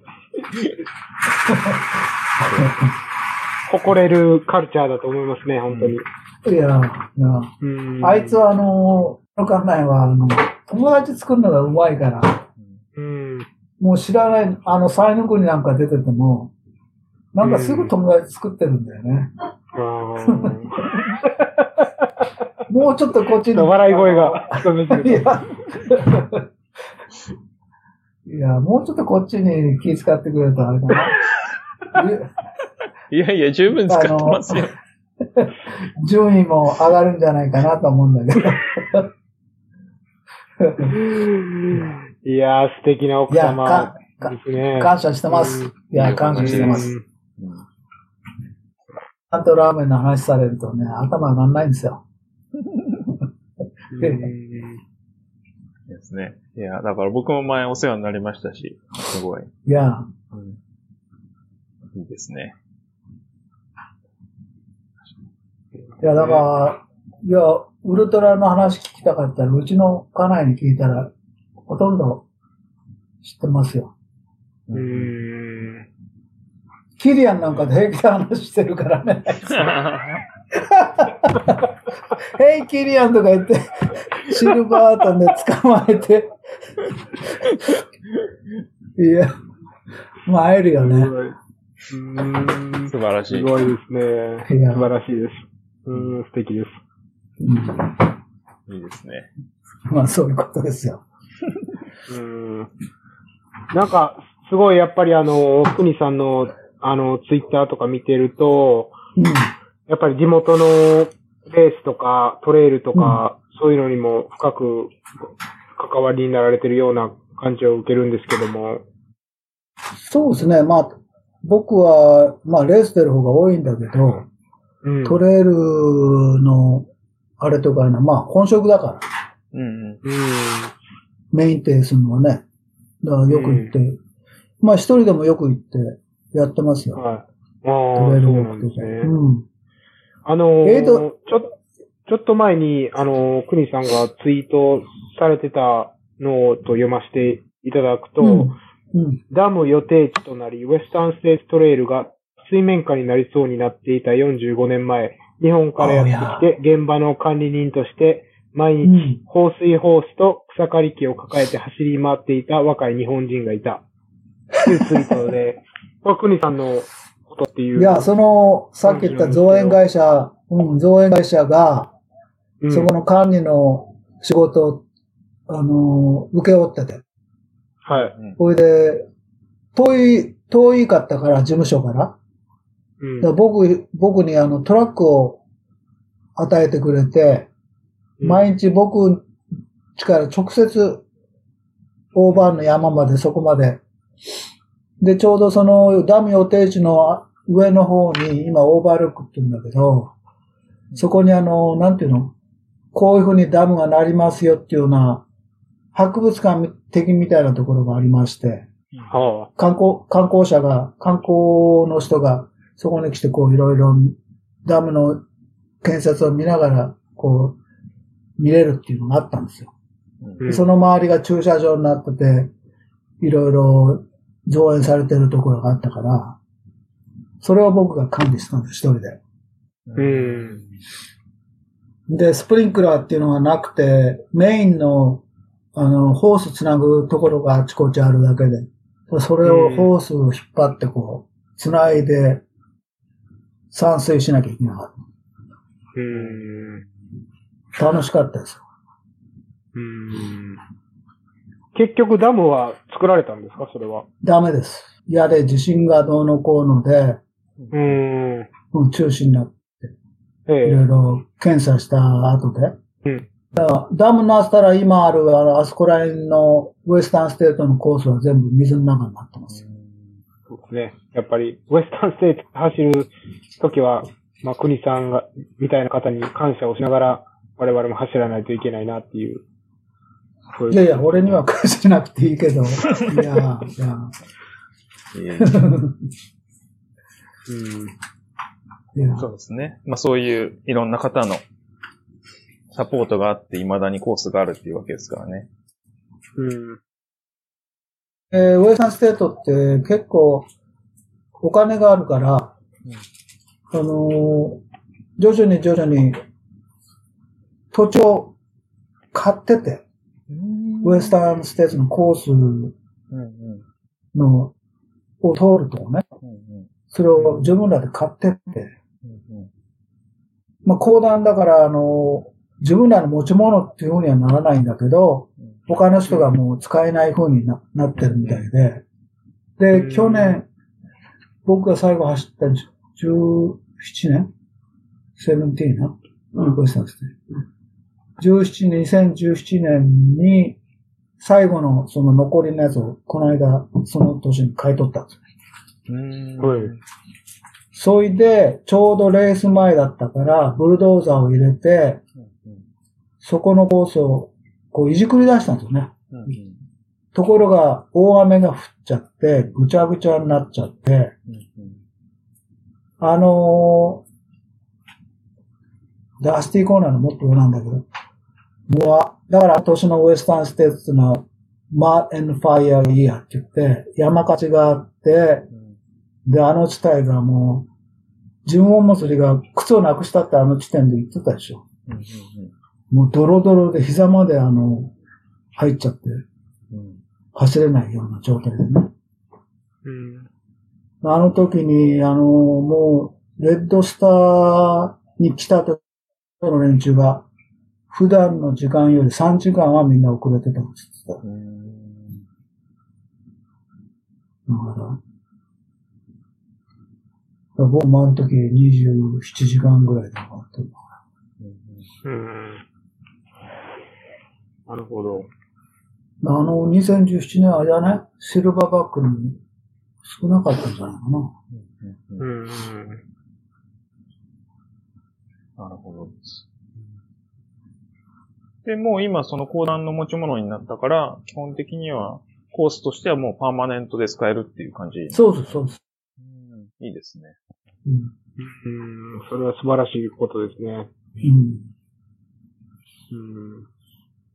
まあ、なんか、やっぱり僕らの、あの、地元の AC、エンジェルスクレスト100のコースでも山が起きたり、レース存続の危機に今立ってるんで、あ、そそうう。いうウェスタンステーツみたいな、はい。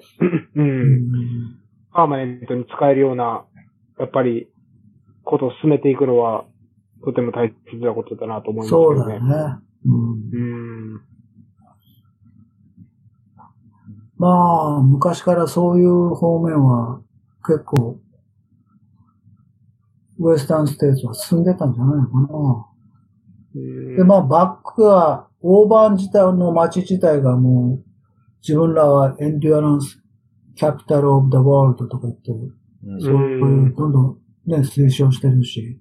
うん。だから一番の問題だったのはスコーバレーじゃないかな。スコーバレーのあそこのスキー場からスタートするから、あれが何回か使えないとかいうふうに騒いでたと年はあったよね。うん。ちなみにあのスコーバレーっていう名前変わりますかそうですね。ら。はい。うん。オリンピックバレーになりますよね。はい。もうウルトラサインアップではもう変わってますね。あ、変わってんだもはい。う。うん。そういうふうになりますよね。うん。未だに使わせてくれてるけど、将来どうなるかわからないね、あれは、あそこはね。うん。まあでもあの、テビスはちょっと別のとこからスタートするから、大体テビスカッパーの馬でやるやつはね。はい。うん。だから別にスコーのあの、スキー場のロッジのとこからスタート別にしなくても、大体僕らより古いレース、テビスが古いレースが違うとこからやるわけだから、うんうん。なるほど。ね、できないことはないです。そうですね。うん。まあでもあの、アーバーンのプレイサーハイスクールのトラックもそうですけど、あそこのスキー場のロッジで最初に、あの、なんていうんですか？去年のトップ10とか並んで、すあのはいはいあるじゃないですか、レース前にフェスティナルみたいなのが、ああいうのもまあ僕、僕みたいな、あの、ランナーからしたら憧れの場所ですけどね。そうですよね。そうだよね。うん。いや、あの、プラスハイも変わりましたよ。うん。いや、僕がやった年が最後の芝生で、去年、去年か。もう、去年はもう人工芝ですよ。うん。もう、もう綺麗な色の人工芝に変わっちゃって、うんもう、あそこの競技場の真ん中使えてないですよ。ああ、そうなんですね。うん。前は向こう側ぐるーっと入ってきて、ぐるーっと回って、スタンドの手前でフィニッシュしてたでしょ、うんそうですね。もう今、あっちのグルーはなくなって、手前でぐるっと入ってきて、スタンド通り越して、向こうの先の方で、昔の売店があったところの方でフィニッシュ。うんなるほど。うん。あの芝生でね、フィニッシュの時に寝転がるのもすごい気持ちいいんですけどね。そうですねだか。ら、ジロー君がやったのがもう、ジロー君あそこの芝生最後最後、そうですね。ね。うん。フィニッシュしてへたり込みましたね。そう、あれがいいんだよね。うん。ああ、いいですね。時代変わるからしょうがないね。クニさんも、クニさんは何回ウエスタンを走られたんですか？2回っす。?2 回。うーん。だから11年と17年。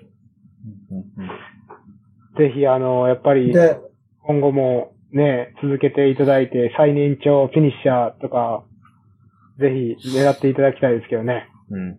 いやー、この間更新されましたからね。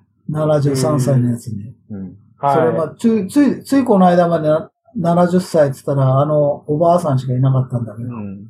うん。あの73歳のやつがなんか、なんか、サクッと入ってきたよね。まだ走れたんだとか言って。いやー、だからあれみんなに言われてんだよね。国は絶対破んなきゃダメだっつって。そうそうう。ん、そうだと思います。あと6年。え？あと6年、7年か。?5 年だよ。あ、そうか、そう俺もう68になんだから。か。なるほど。すごいな。もう近いですね。うん、サクッと、もう、さらにサクッサクッと。サクッと5年はできないです。無理です。いやー、本当に、レジェンドですね。いやいや、レジェンドは。僕は、何したいかって、月岡さんに会いたくてしょうがないんだけど。日本。なんか聞いたこと、聞くと月岡さんっていう人がいるらしくて、そうですねう。。うんうんその人に会いたくて、それが夢です。へー。次、日本に行くときに。会いたいですね。ううんんうん、すごいですね。レジェンド二人。レジェンド2人。いいですえね。ーその人が本当のレジェンドですよ。いやいや、みんなレジェンドですよ。なんか箱根駅伝まで走っていくとか言ってたから、世の中、すごい人がいるよね。ででも確。か、やっぱりあの、友達がどんどん脱落していくような感じはありましたけどね。ああ、でなしょうね。かなか一緒に付き合える方はいらっしゃらないみたいなんで、クリさんみたい。だよね。ぜひ、はい。まあでもね、うんこういう僕ら、年取っても、こういう機会があるっていうのはいいですよね。うんうんそうですね。で、まあ日本のレースあんまりよく知らないけど、こっちのレースは、なんていうのかな、あの、開放的であって、素朴であって、で、なんか、僕の年代の連中はなんか、サクッと走ってますよね。僕大体あんまりあの人数の大きいレースあんまり好きじゃないんですよ。うんうん。だから、100人、200人、そこら辺が一番いいな。僕も同じです。うん、それぐらいがいいですねまあね。うん。まあこう言っちゃうと、ね、ステージでもハードロックでも走れない人いっぱいいるから悪いんだけど、うん。だから、まあ、レッドビルとか、多分僕は絶対走んないな。うんうん。まあ、ヨーロッパのレースと人数多すぎるから、うあん。んまり興味ないな。ううんん。僕は。まあ、じゃあ、雇用的ムーンで。才の国ぐらいの人数がちょうどいいんだけど、もう、うんあれはね、ちょっと別格だが。なんか次、日本のレースか、まあそのアメリカ以外で考えてるレースってあるんですか？才の国でしょう。もう来年2回死んで、二回死んでますからね、僕は。来年ですか？いやー、今年もやらせてもらうはずだったんだけど、いやー、うん。あれは、ただ死にに行くだけだけだ。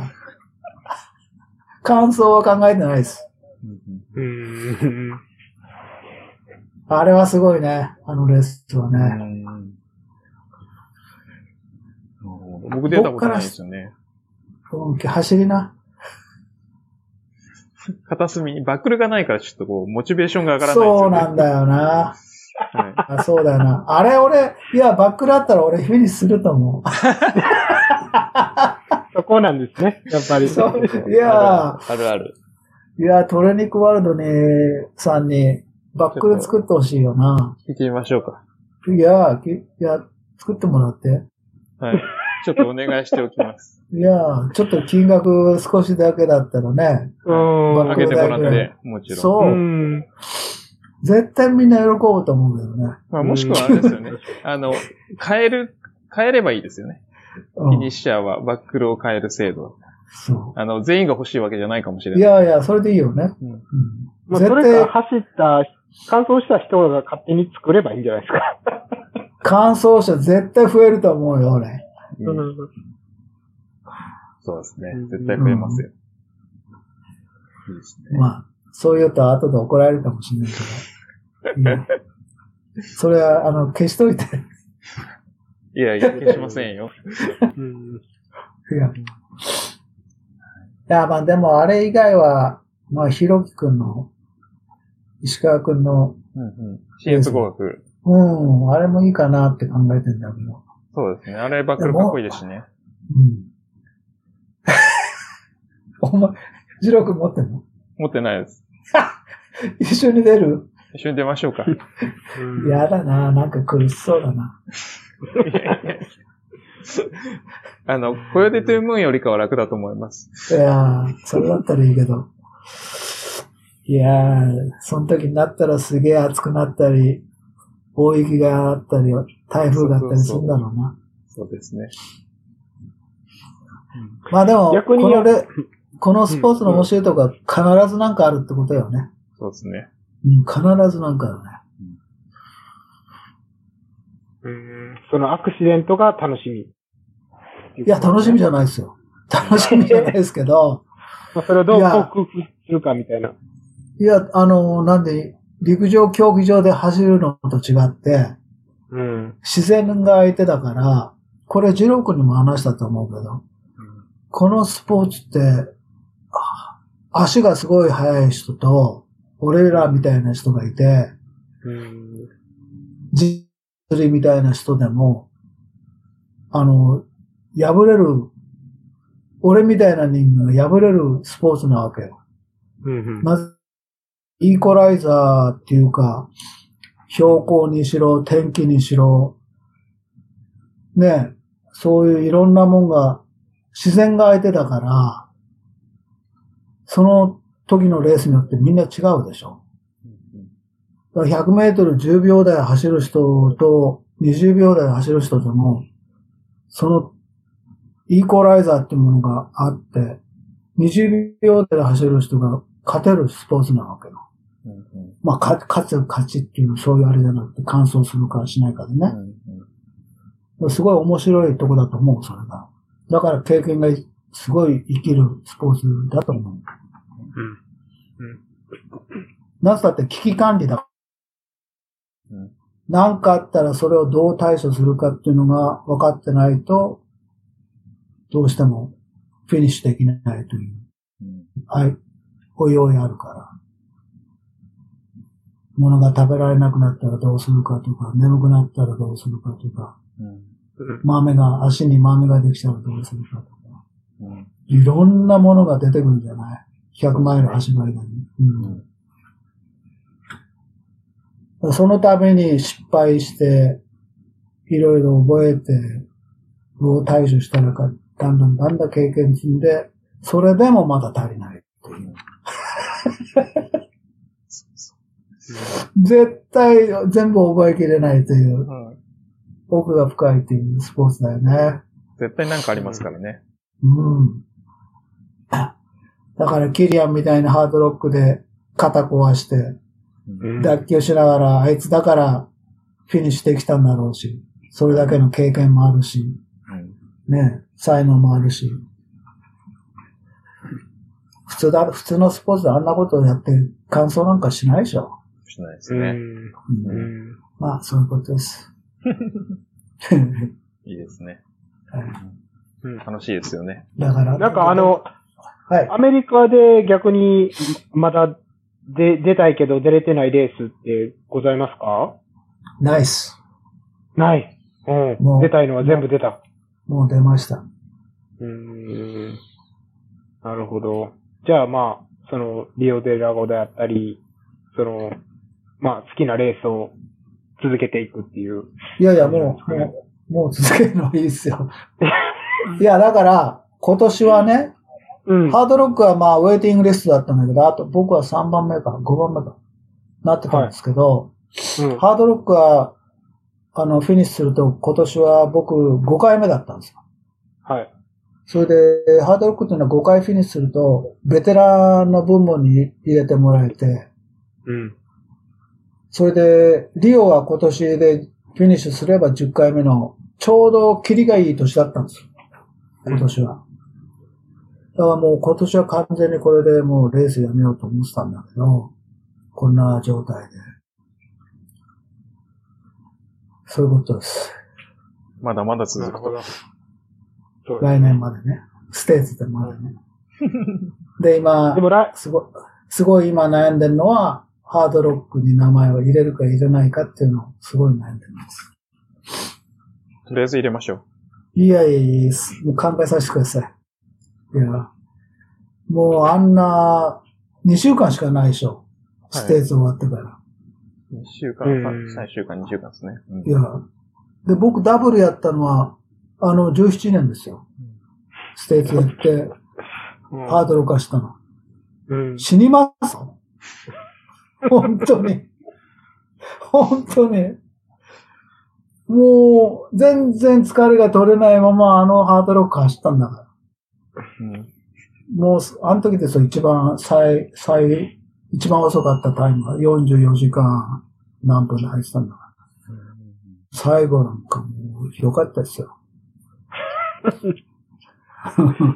それでも、コヨーテトゥームーンよりは早いっていう。早いですよ。だからいかに Coyote Two Moon が、 Coyote Three Moon がひどいかという。いや、あれで qualify じゃないって言うんだから笑っちゃうよな。そう。いや、言えば qualify になるんじゃないですか。うんまあ、まあでもね、エイドがあったりやれなんだしたらかなり違うと思う。うんうんだ今回は特別ですよ。だから、いい時に走走らせてもらってよかった。そうですね。うん。バックルタダだし。そうそうそう。ねピッツァみたいなもんで、そうですねピ。ッツァもらったみたいなもんだ。そうそう、あの、ピザもバックルもタダでしたからね。同じ箱に入ってんだそうそうそう。カチカチのピザと、そうそう。いや、だから、いや、考えて、どうしようか。デイジーには、ハードロックはやらないって言ってるんですけど、うんうーん。うん、どうしようか。でも決めたらすぐ予約しないと、ああいうとこは、あそこは、住むとこ、あの、泊まるとこがなくなりますからね。うんうん僕らいつも、その年ハードロック終えるとすぐその日に、帰る前に予約するんですよ。うーん。泊まるとこ。うんうんへあの、シルバートンの街の中にね。うんうん。で、うちらいつも台所付きのとこを借りるから、うん。みんないろんなあの家借りたり、町外れの家外れ借りたり、ちょっと違う町に借りたりするんだけど、やっぱね、うんあの、ハードロックの場合、あのシルバートンの町に泊まった方が便利です。うん。特にあの、コースマーキングしたかったりする人は毎朝そこ早く、その建物のま前に集合して、そこから出るから、うんうんこれでやっぱスタート地点に行く、その日も、終わったフィニッシュした日でもすぐ帰って仮寝できるでしょ。うんうんハードロックあの、セレモニーがあるから。うん卒業式の。うん。あれはウルトラレースの卒ですから、ハードロックは。だからあの、ね、その症状をもらえますから、卒業証書。うんほとんど、ほとんどの人がもらえないやつです。僕は今、あの、プロフェッサーですからね、ハードルク。四つ目、四つ目を終えるとプロフェッサーになりますから。ええいいですね。うんうんいいですか？二回、あそこはね、二回フィニッシュすると、 Doctor of Distance。なるほど。それで、あの、四回フィニッシュすると、 Professor of Peaks。うんうんその賞状をもらえるんです。えねあ、ちょっと今、映しますよ。お見えます？おー見えます、見えます。いや、これを、これが症状ですよ。うん素晴らしうい。ーん、いいですね。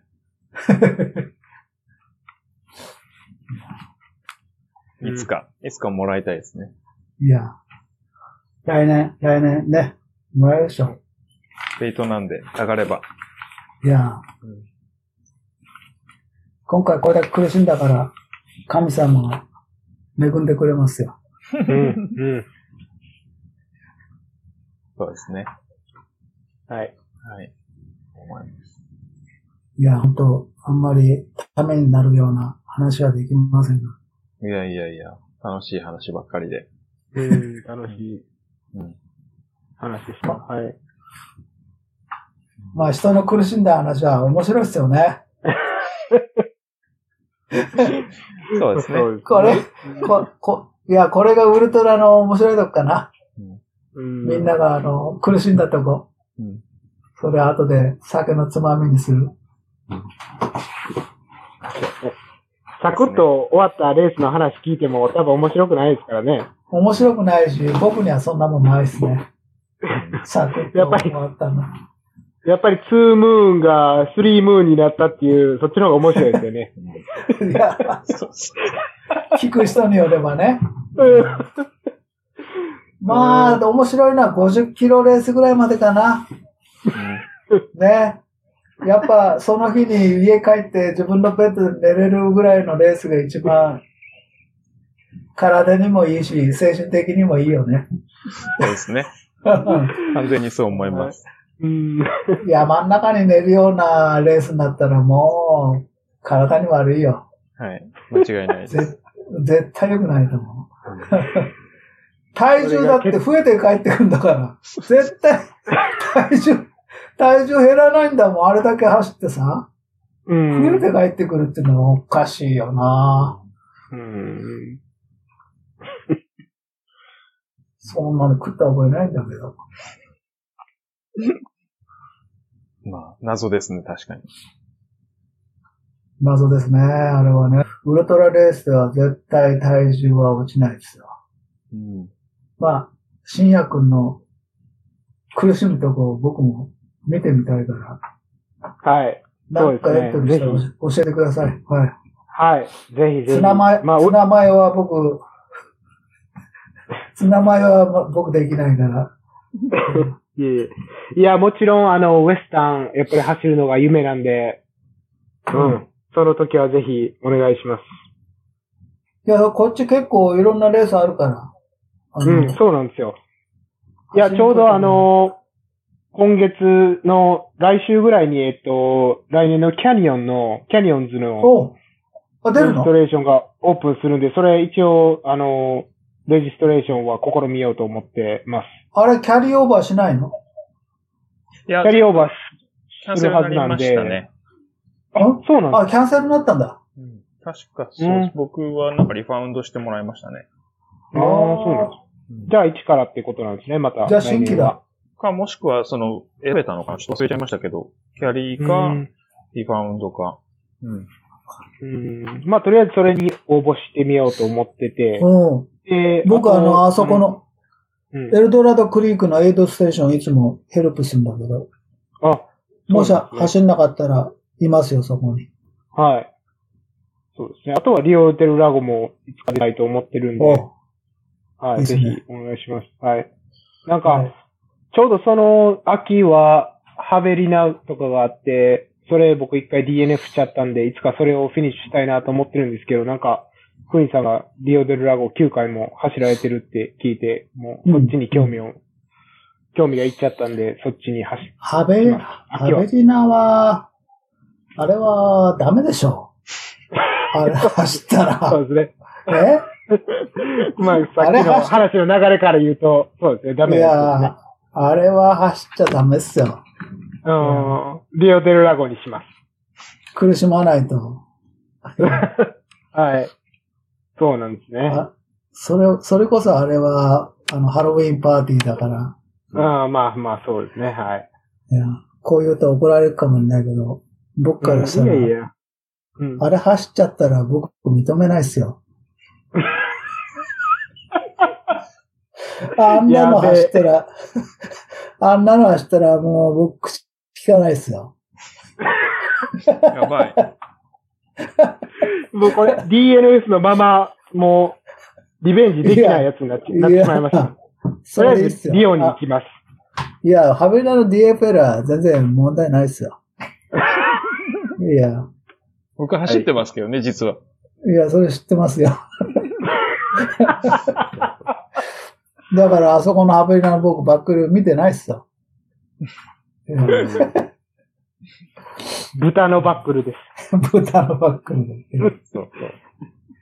あんな漫画みたいなのはダメですよ。そうですね。はい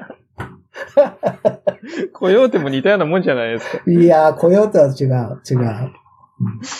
うんそんなこと言うと、日本からハベリナ走ったような人に怒られちゃうな。まあいいか。俺、こっちでも怒られてるから。ハベリナなんか出てるやつと首が効かないやつって言ってるから。あんまり日本からハベリナ行くって聞いたことないですけどね。ああ、どうなんでしょうかね。やっぱうね、ん。躊躇するよね、やっぱり。うん。なんか、なんか最初から逃げてるような気しないかな。うんまあ、その、100マイルビギナーにはいいレースだと思いますけどね。うーん、まあでもね。ダメですね。はい。ダメだねダメということで。はい。100キロレースより楽なレースはダメでしょ。確かにそうかもしれないですね。ううんいや。なるほど。厳しい。まあ僕、僕個人としてはそういう意見です。はい。はい。出てもいいよ、新薬。いや、リオ、リオの方が出たいです、今。いや、今はリオが出たいです。本当に。いや、そうしたら応援しますよ。お願いします。はい。はい。応援したいと俺も出てるかもし そうですね。10回 ,10 回目のれない。いやフィニッシュを。はい。お願いします。もしかしたらね。はい。いや、でももう、来年、なんかそのリオとか、ウエスタンとか出たら、うん。あのーもう最年長まであと4年になるから、これはぜひね、あ、ステーツも？はい、続けていただいて、もう 本当に僕たちの目標でいていただきたいですけどね。うんあのね、今でもそうなんだけど、うん。完走を目指すなら、うん。まだいける気はするんですよ。どのレースでも。うん。完走だけするなら。はい。のんびりね。また、あの、僕はバカだから、変な、この年になっても、何回レース走っても、変な想像をしてしまって、このタイムでいけるだろうとか、うん今回だって下手したら36時間ぐらいでいけるつもりでいたんだから。だから、そういうことがあるから僕はいつも失敗するんだよって。いや、感想だけもう、もっともっと大人になってね、あの、感想するだけでいいんだったら、結構いけると思う。うんまだ。いや、絶対いけますよ。才の国とかそういうのだったらね、ちょっとやばいけど、うん関門があるから。うん。そしたらもうハベに名前に出てさ、もうプライドも捨てて、プライドも捨てて、ハベな、ハベに名前書いてますよ。うん、もうこのポッドキャストで言っちゃいましたからね、ハベリナことを。いや、アベリナ出てサーブ24とか言って待ってますよ。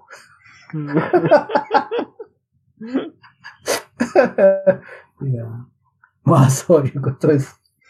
はい。ごめんなさい。いえいえいいえ、やそんなこともあると。いや、もうこれ、完全に怒られる。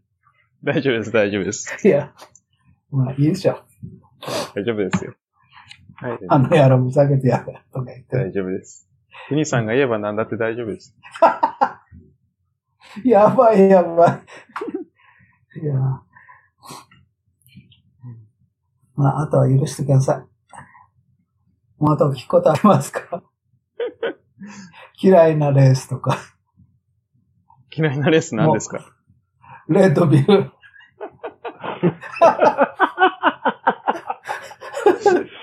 なるほど。なるほど。それ僕も嫌いだから大丈夫です。いうやん。それは話しましたね、前も。うん。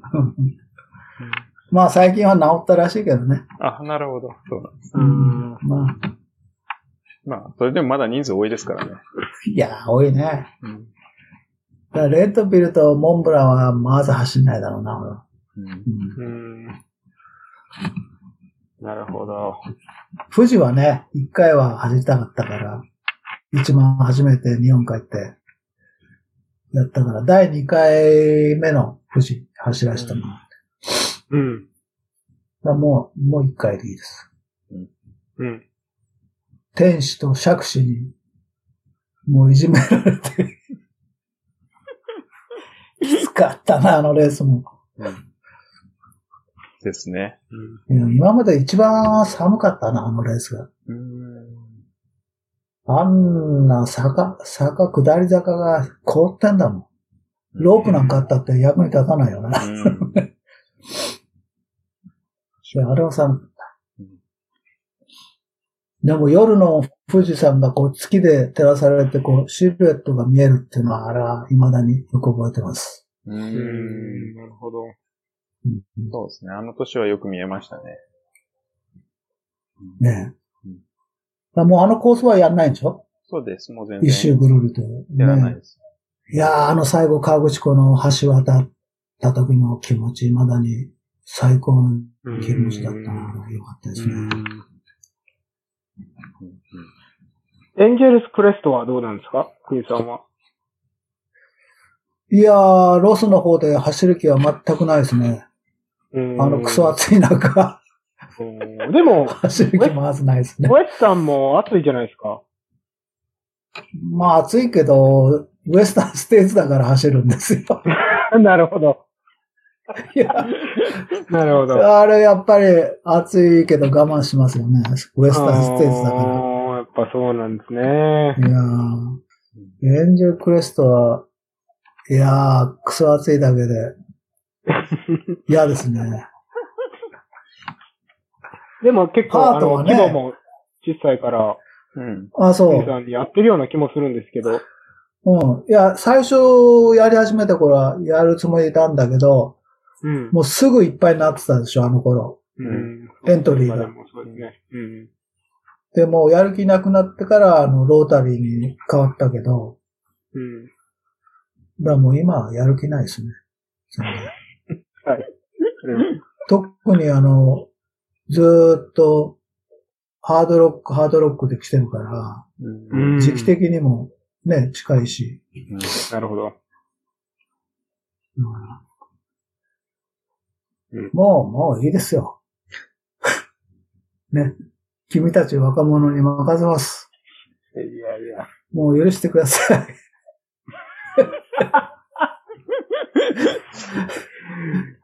いやいいや。やピもうちょっとピースフルにね、リタイアを送りたいんですよ、僕だって。いやいや。もう少し走って、あの、もう少し、キリがないですよ。キリがないよ。ないです、ないです。うん。いやー、だから月岡さん、よくやってると思います。はい好きじゃなきゃできないよね、こういうのね。楽しいですだって俺、走るの嫌いなんだもん。うん。ランニング嫌いなのになんでやってるかという。うん。だいたいそこが一番の問題ですよ。うん。だから、新薬がまだ僕の走り方見てないけど、はいひどいよ。そうなんですか？ヒールがこう、うん、走るような走り方なんですよ、僕の場合。うん。で、これでよくやってると、自分自身、あの美しいフォームの二郎君とは全然違うんだから。いやいやまあでも、走り方ね、それぞれですから。うん。やっぱ、足の長さだって24インチもないんでしょ。ジーパンで合うジーパンがないんだから。それは、それは僕もないですけど。それはアメリカだと日本人大体ダメじゃないですか。そうかね。うんいやー。だいたいジーパンのサイズって普通30、30ぐらいが最低でしょ。そうそうそうそう。はい、ねはい。うん。それはないよと思うんだよ。はい。竹爪必要です。ね。で昔のカウボーイみたいになっちゃうんだよ。あの下折ってさ。はい、はい、はい。そうするとゴミが溜まるし。誇りがね。そう。で、俺の仕事みたいに土いじりするともう土いっぱい持って帰ってくるからさ、デイジーが大変なんだ。いやー、本当に。うん、でも、やっぱり、二人三脚で奥様と、これからも、ね、うんうんランナーとして、ご活躍を期待しています。頑張ります。はい。いつまでも走り続けて。そんな、ねいいじめないでください。いやいや、もうちょっと、もうちょっと頑張って。いや、あの。ね、四国の、はい。あの、88箇所。はい。はいはいはい。うん。あれ、女房とやりたいんですよ。うん、うん。うん。うん。あれはいつかやるつもりでいるんだけど。うんうん哲郎君に会えないさして。うん。いいですね。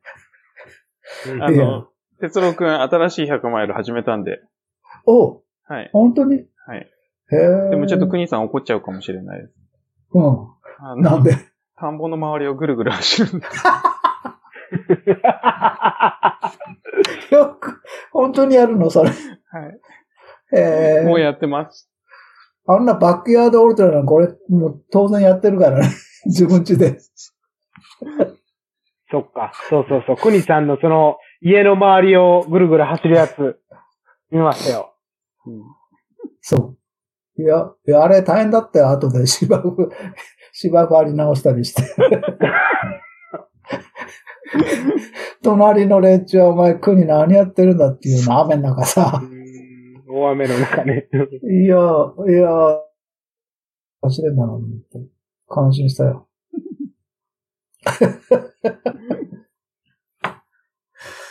いいや、いいですね。まだ全然楽しみありますね。これからも。や、いや、いや、あれで精一杯だよ。でもあれであの、アイランファーからジャケットもらったからね。おーおーすごい。いいやつ。うん。走ったからありましたよ。まあ、ああやって一人で走る分にはまだまだいいかな。うんだいたい俺、トレーニングもいつも一人だからね、だいたい。うん自分の空いた時間に走るから。うん最近ではだいたいいつも4時半に起きて、暗いうちに走りに行ったり、今は自転車に乗ったりしてるけど。うんだいたいグループで走ったりすると時間合わせたり、いろいろめんどくさいじゃない。うんうん。で、サクラメントはあの、 state で働いてる人らが多いから、うん。もう、朝早くとかいうのはダメだし。うん深夜くんは一人で練習ですか？そうですね。さ、あのー最近、その、よく一緒に朝走ってた友達がコロラドに引っ越しちゃったんで、完全に一人ぼっちですね、今。ああ、じゃあ、ジローくんもいなくなるし。うん。そうなんですかよわいそう。精神的に不安定ですね、今。そうですね。かわいそうですね。本当に。やばいな。やばい、やばい。どうしよう。考えそうまか。いす。や、はい。こっち移ってきたら、ね、そうなんですよね。もう今、ねでも、ロスとかカリフォルニアから離れてる人が多いっていう話もありますからね。うんでも、僕にとっては、なんだかんだ言ってもやっぱりカリフォルニアっしょ。うん。いやー、ほんと、いろんな、そういう、政治的なもんとか、いろいろあるけど、いやー、なんだかんだ言っても山あり、海ありで、気候はいいし、うん。僕は、日本帰っても、もう、いやー、もうすぐ帰ってきたくなるもんね。うん。うん。最高ですね。まあうん、僕は子供もこっちいるからあれかもないけど、うん。いや、こんな住み心地いいとこないよね。うんうん。天国ですね。天国だね。ベンチャーなんかほんと天国だよね。ね。夜、夜窓開けっぱなしで寝られるなんて信じらんないよ。うん、桜までやっぱり夜は今寒いし、うんね、夏場は110度ぐらいまで行くからね。うん。ちょっときつい時はきついけど。うん人ものんびりしてるし、あんなダークスーツ着て歩き回ってる人は見ないし。うんだから新宿なんかたまに俺帰ると、新宿へ行くだけで疲れちゃうもんね。そうですね。うん。僕うも迷子になりますからね、新宿駅ん。いで。やーあれ疲れるよね。で、なんかロボ、みんなロボットみたいに見えるんだよね。無表情で、うんどこも見ず、みんなこうバーっと同じ流れでこう歩ってるじゃん。うんあれはできないなと俺は思うね。うん完全に。そういうことです。いやいやいや、本当長い間、ありがとうございます。なんか、うんすいません。だらだら。いいんです、いいんです。楽しかったです。いろいろ、いや、本当楽しい話ばっかりで。お話を。はい。うん。ですね。今度は。いや、僕いつもこのポッドキャスト聞かせてもらって、いつも楽しみにしてます。ありがとうございます。はいあの、くにさんのポッドキャスト、ノーカットで、こんなに、こんなに長い。だらだら話してんの、聞く人いるんかねいいてくれると。結論ぐらいなもんだろ。人、一人いますね。結論は聞いてくれると思うけど。まあ、鈴木のゆうじくんとか、純ちゃんも聞いてくれるかもね。そうですね。うん。うん、ですね。そういうことです。楽はいみんな元気でやってるかーって。はい。ですね。じゃあ、そんなところですかね。はい。本当お邪魔しました。いえいえ、長い間、本当にありがとうございました。あありがとうございました。これからも二人とも頑張ってください。りがとうございます。また、次、どこかで、まあ、アメリカか、日本か、レースか、はい。はい。またお会いして来年のウエスタンですね。あ、そうですね。そこは間違いないですね。はい。はい。ですね。ありがとうございました。はい。はい。ありがとうございました。はい。で、えっ、ご苦労と、様です。はい。あと、事務連絡です。で、話した内容をまとめたショーノートは、えっ、と、ノート .com スラッシュ、オフトレールトークで見ていただけます。とご意見、ご感想、フィードバックは、ハッシュタグオフトレールトークをつけて、えっとポストしていただけると嬉しいです。よろしくお願いします。では、最後まで聞いていただいてありがとうございました。ありがとうございました。はい。また次回。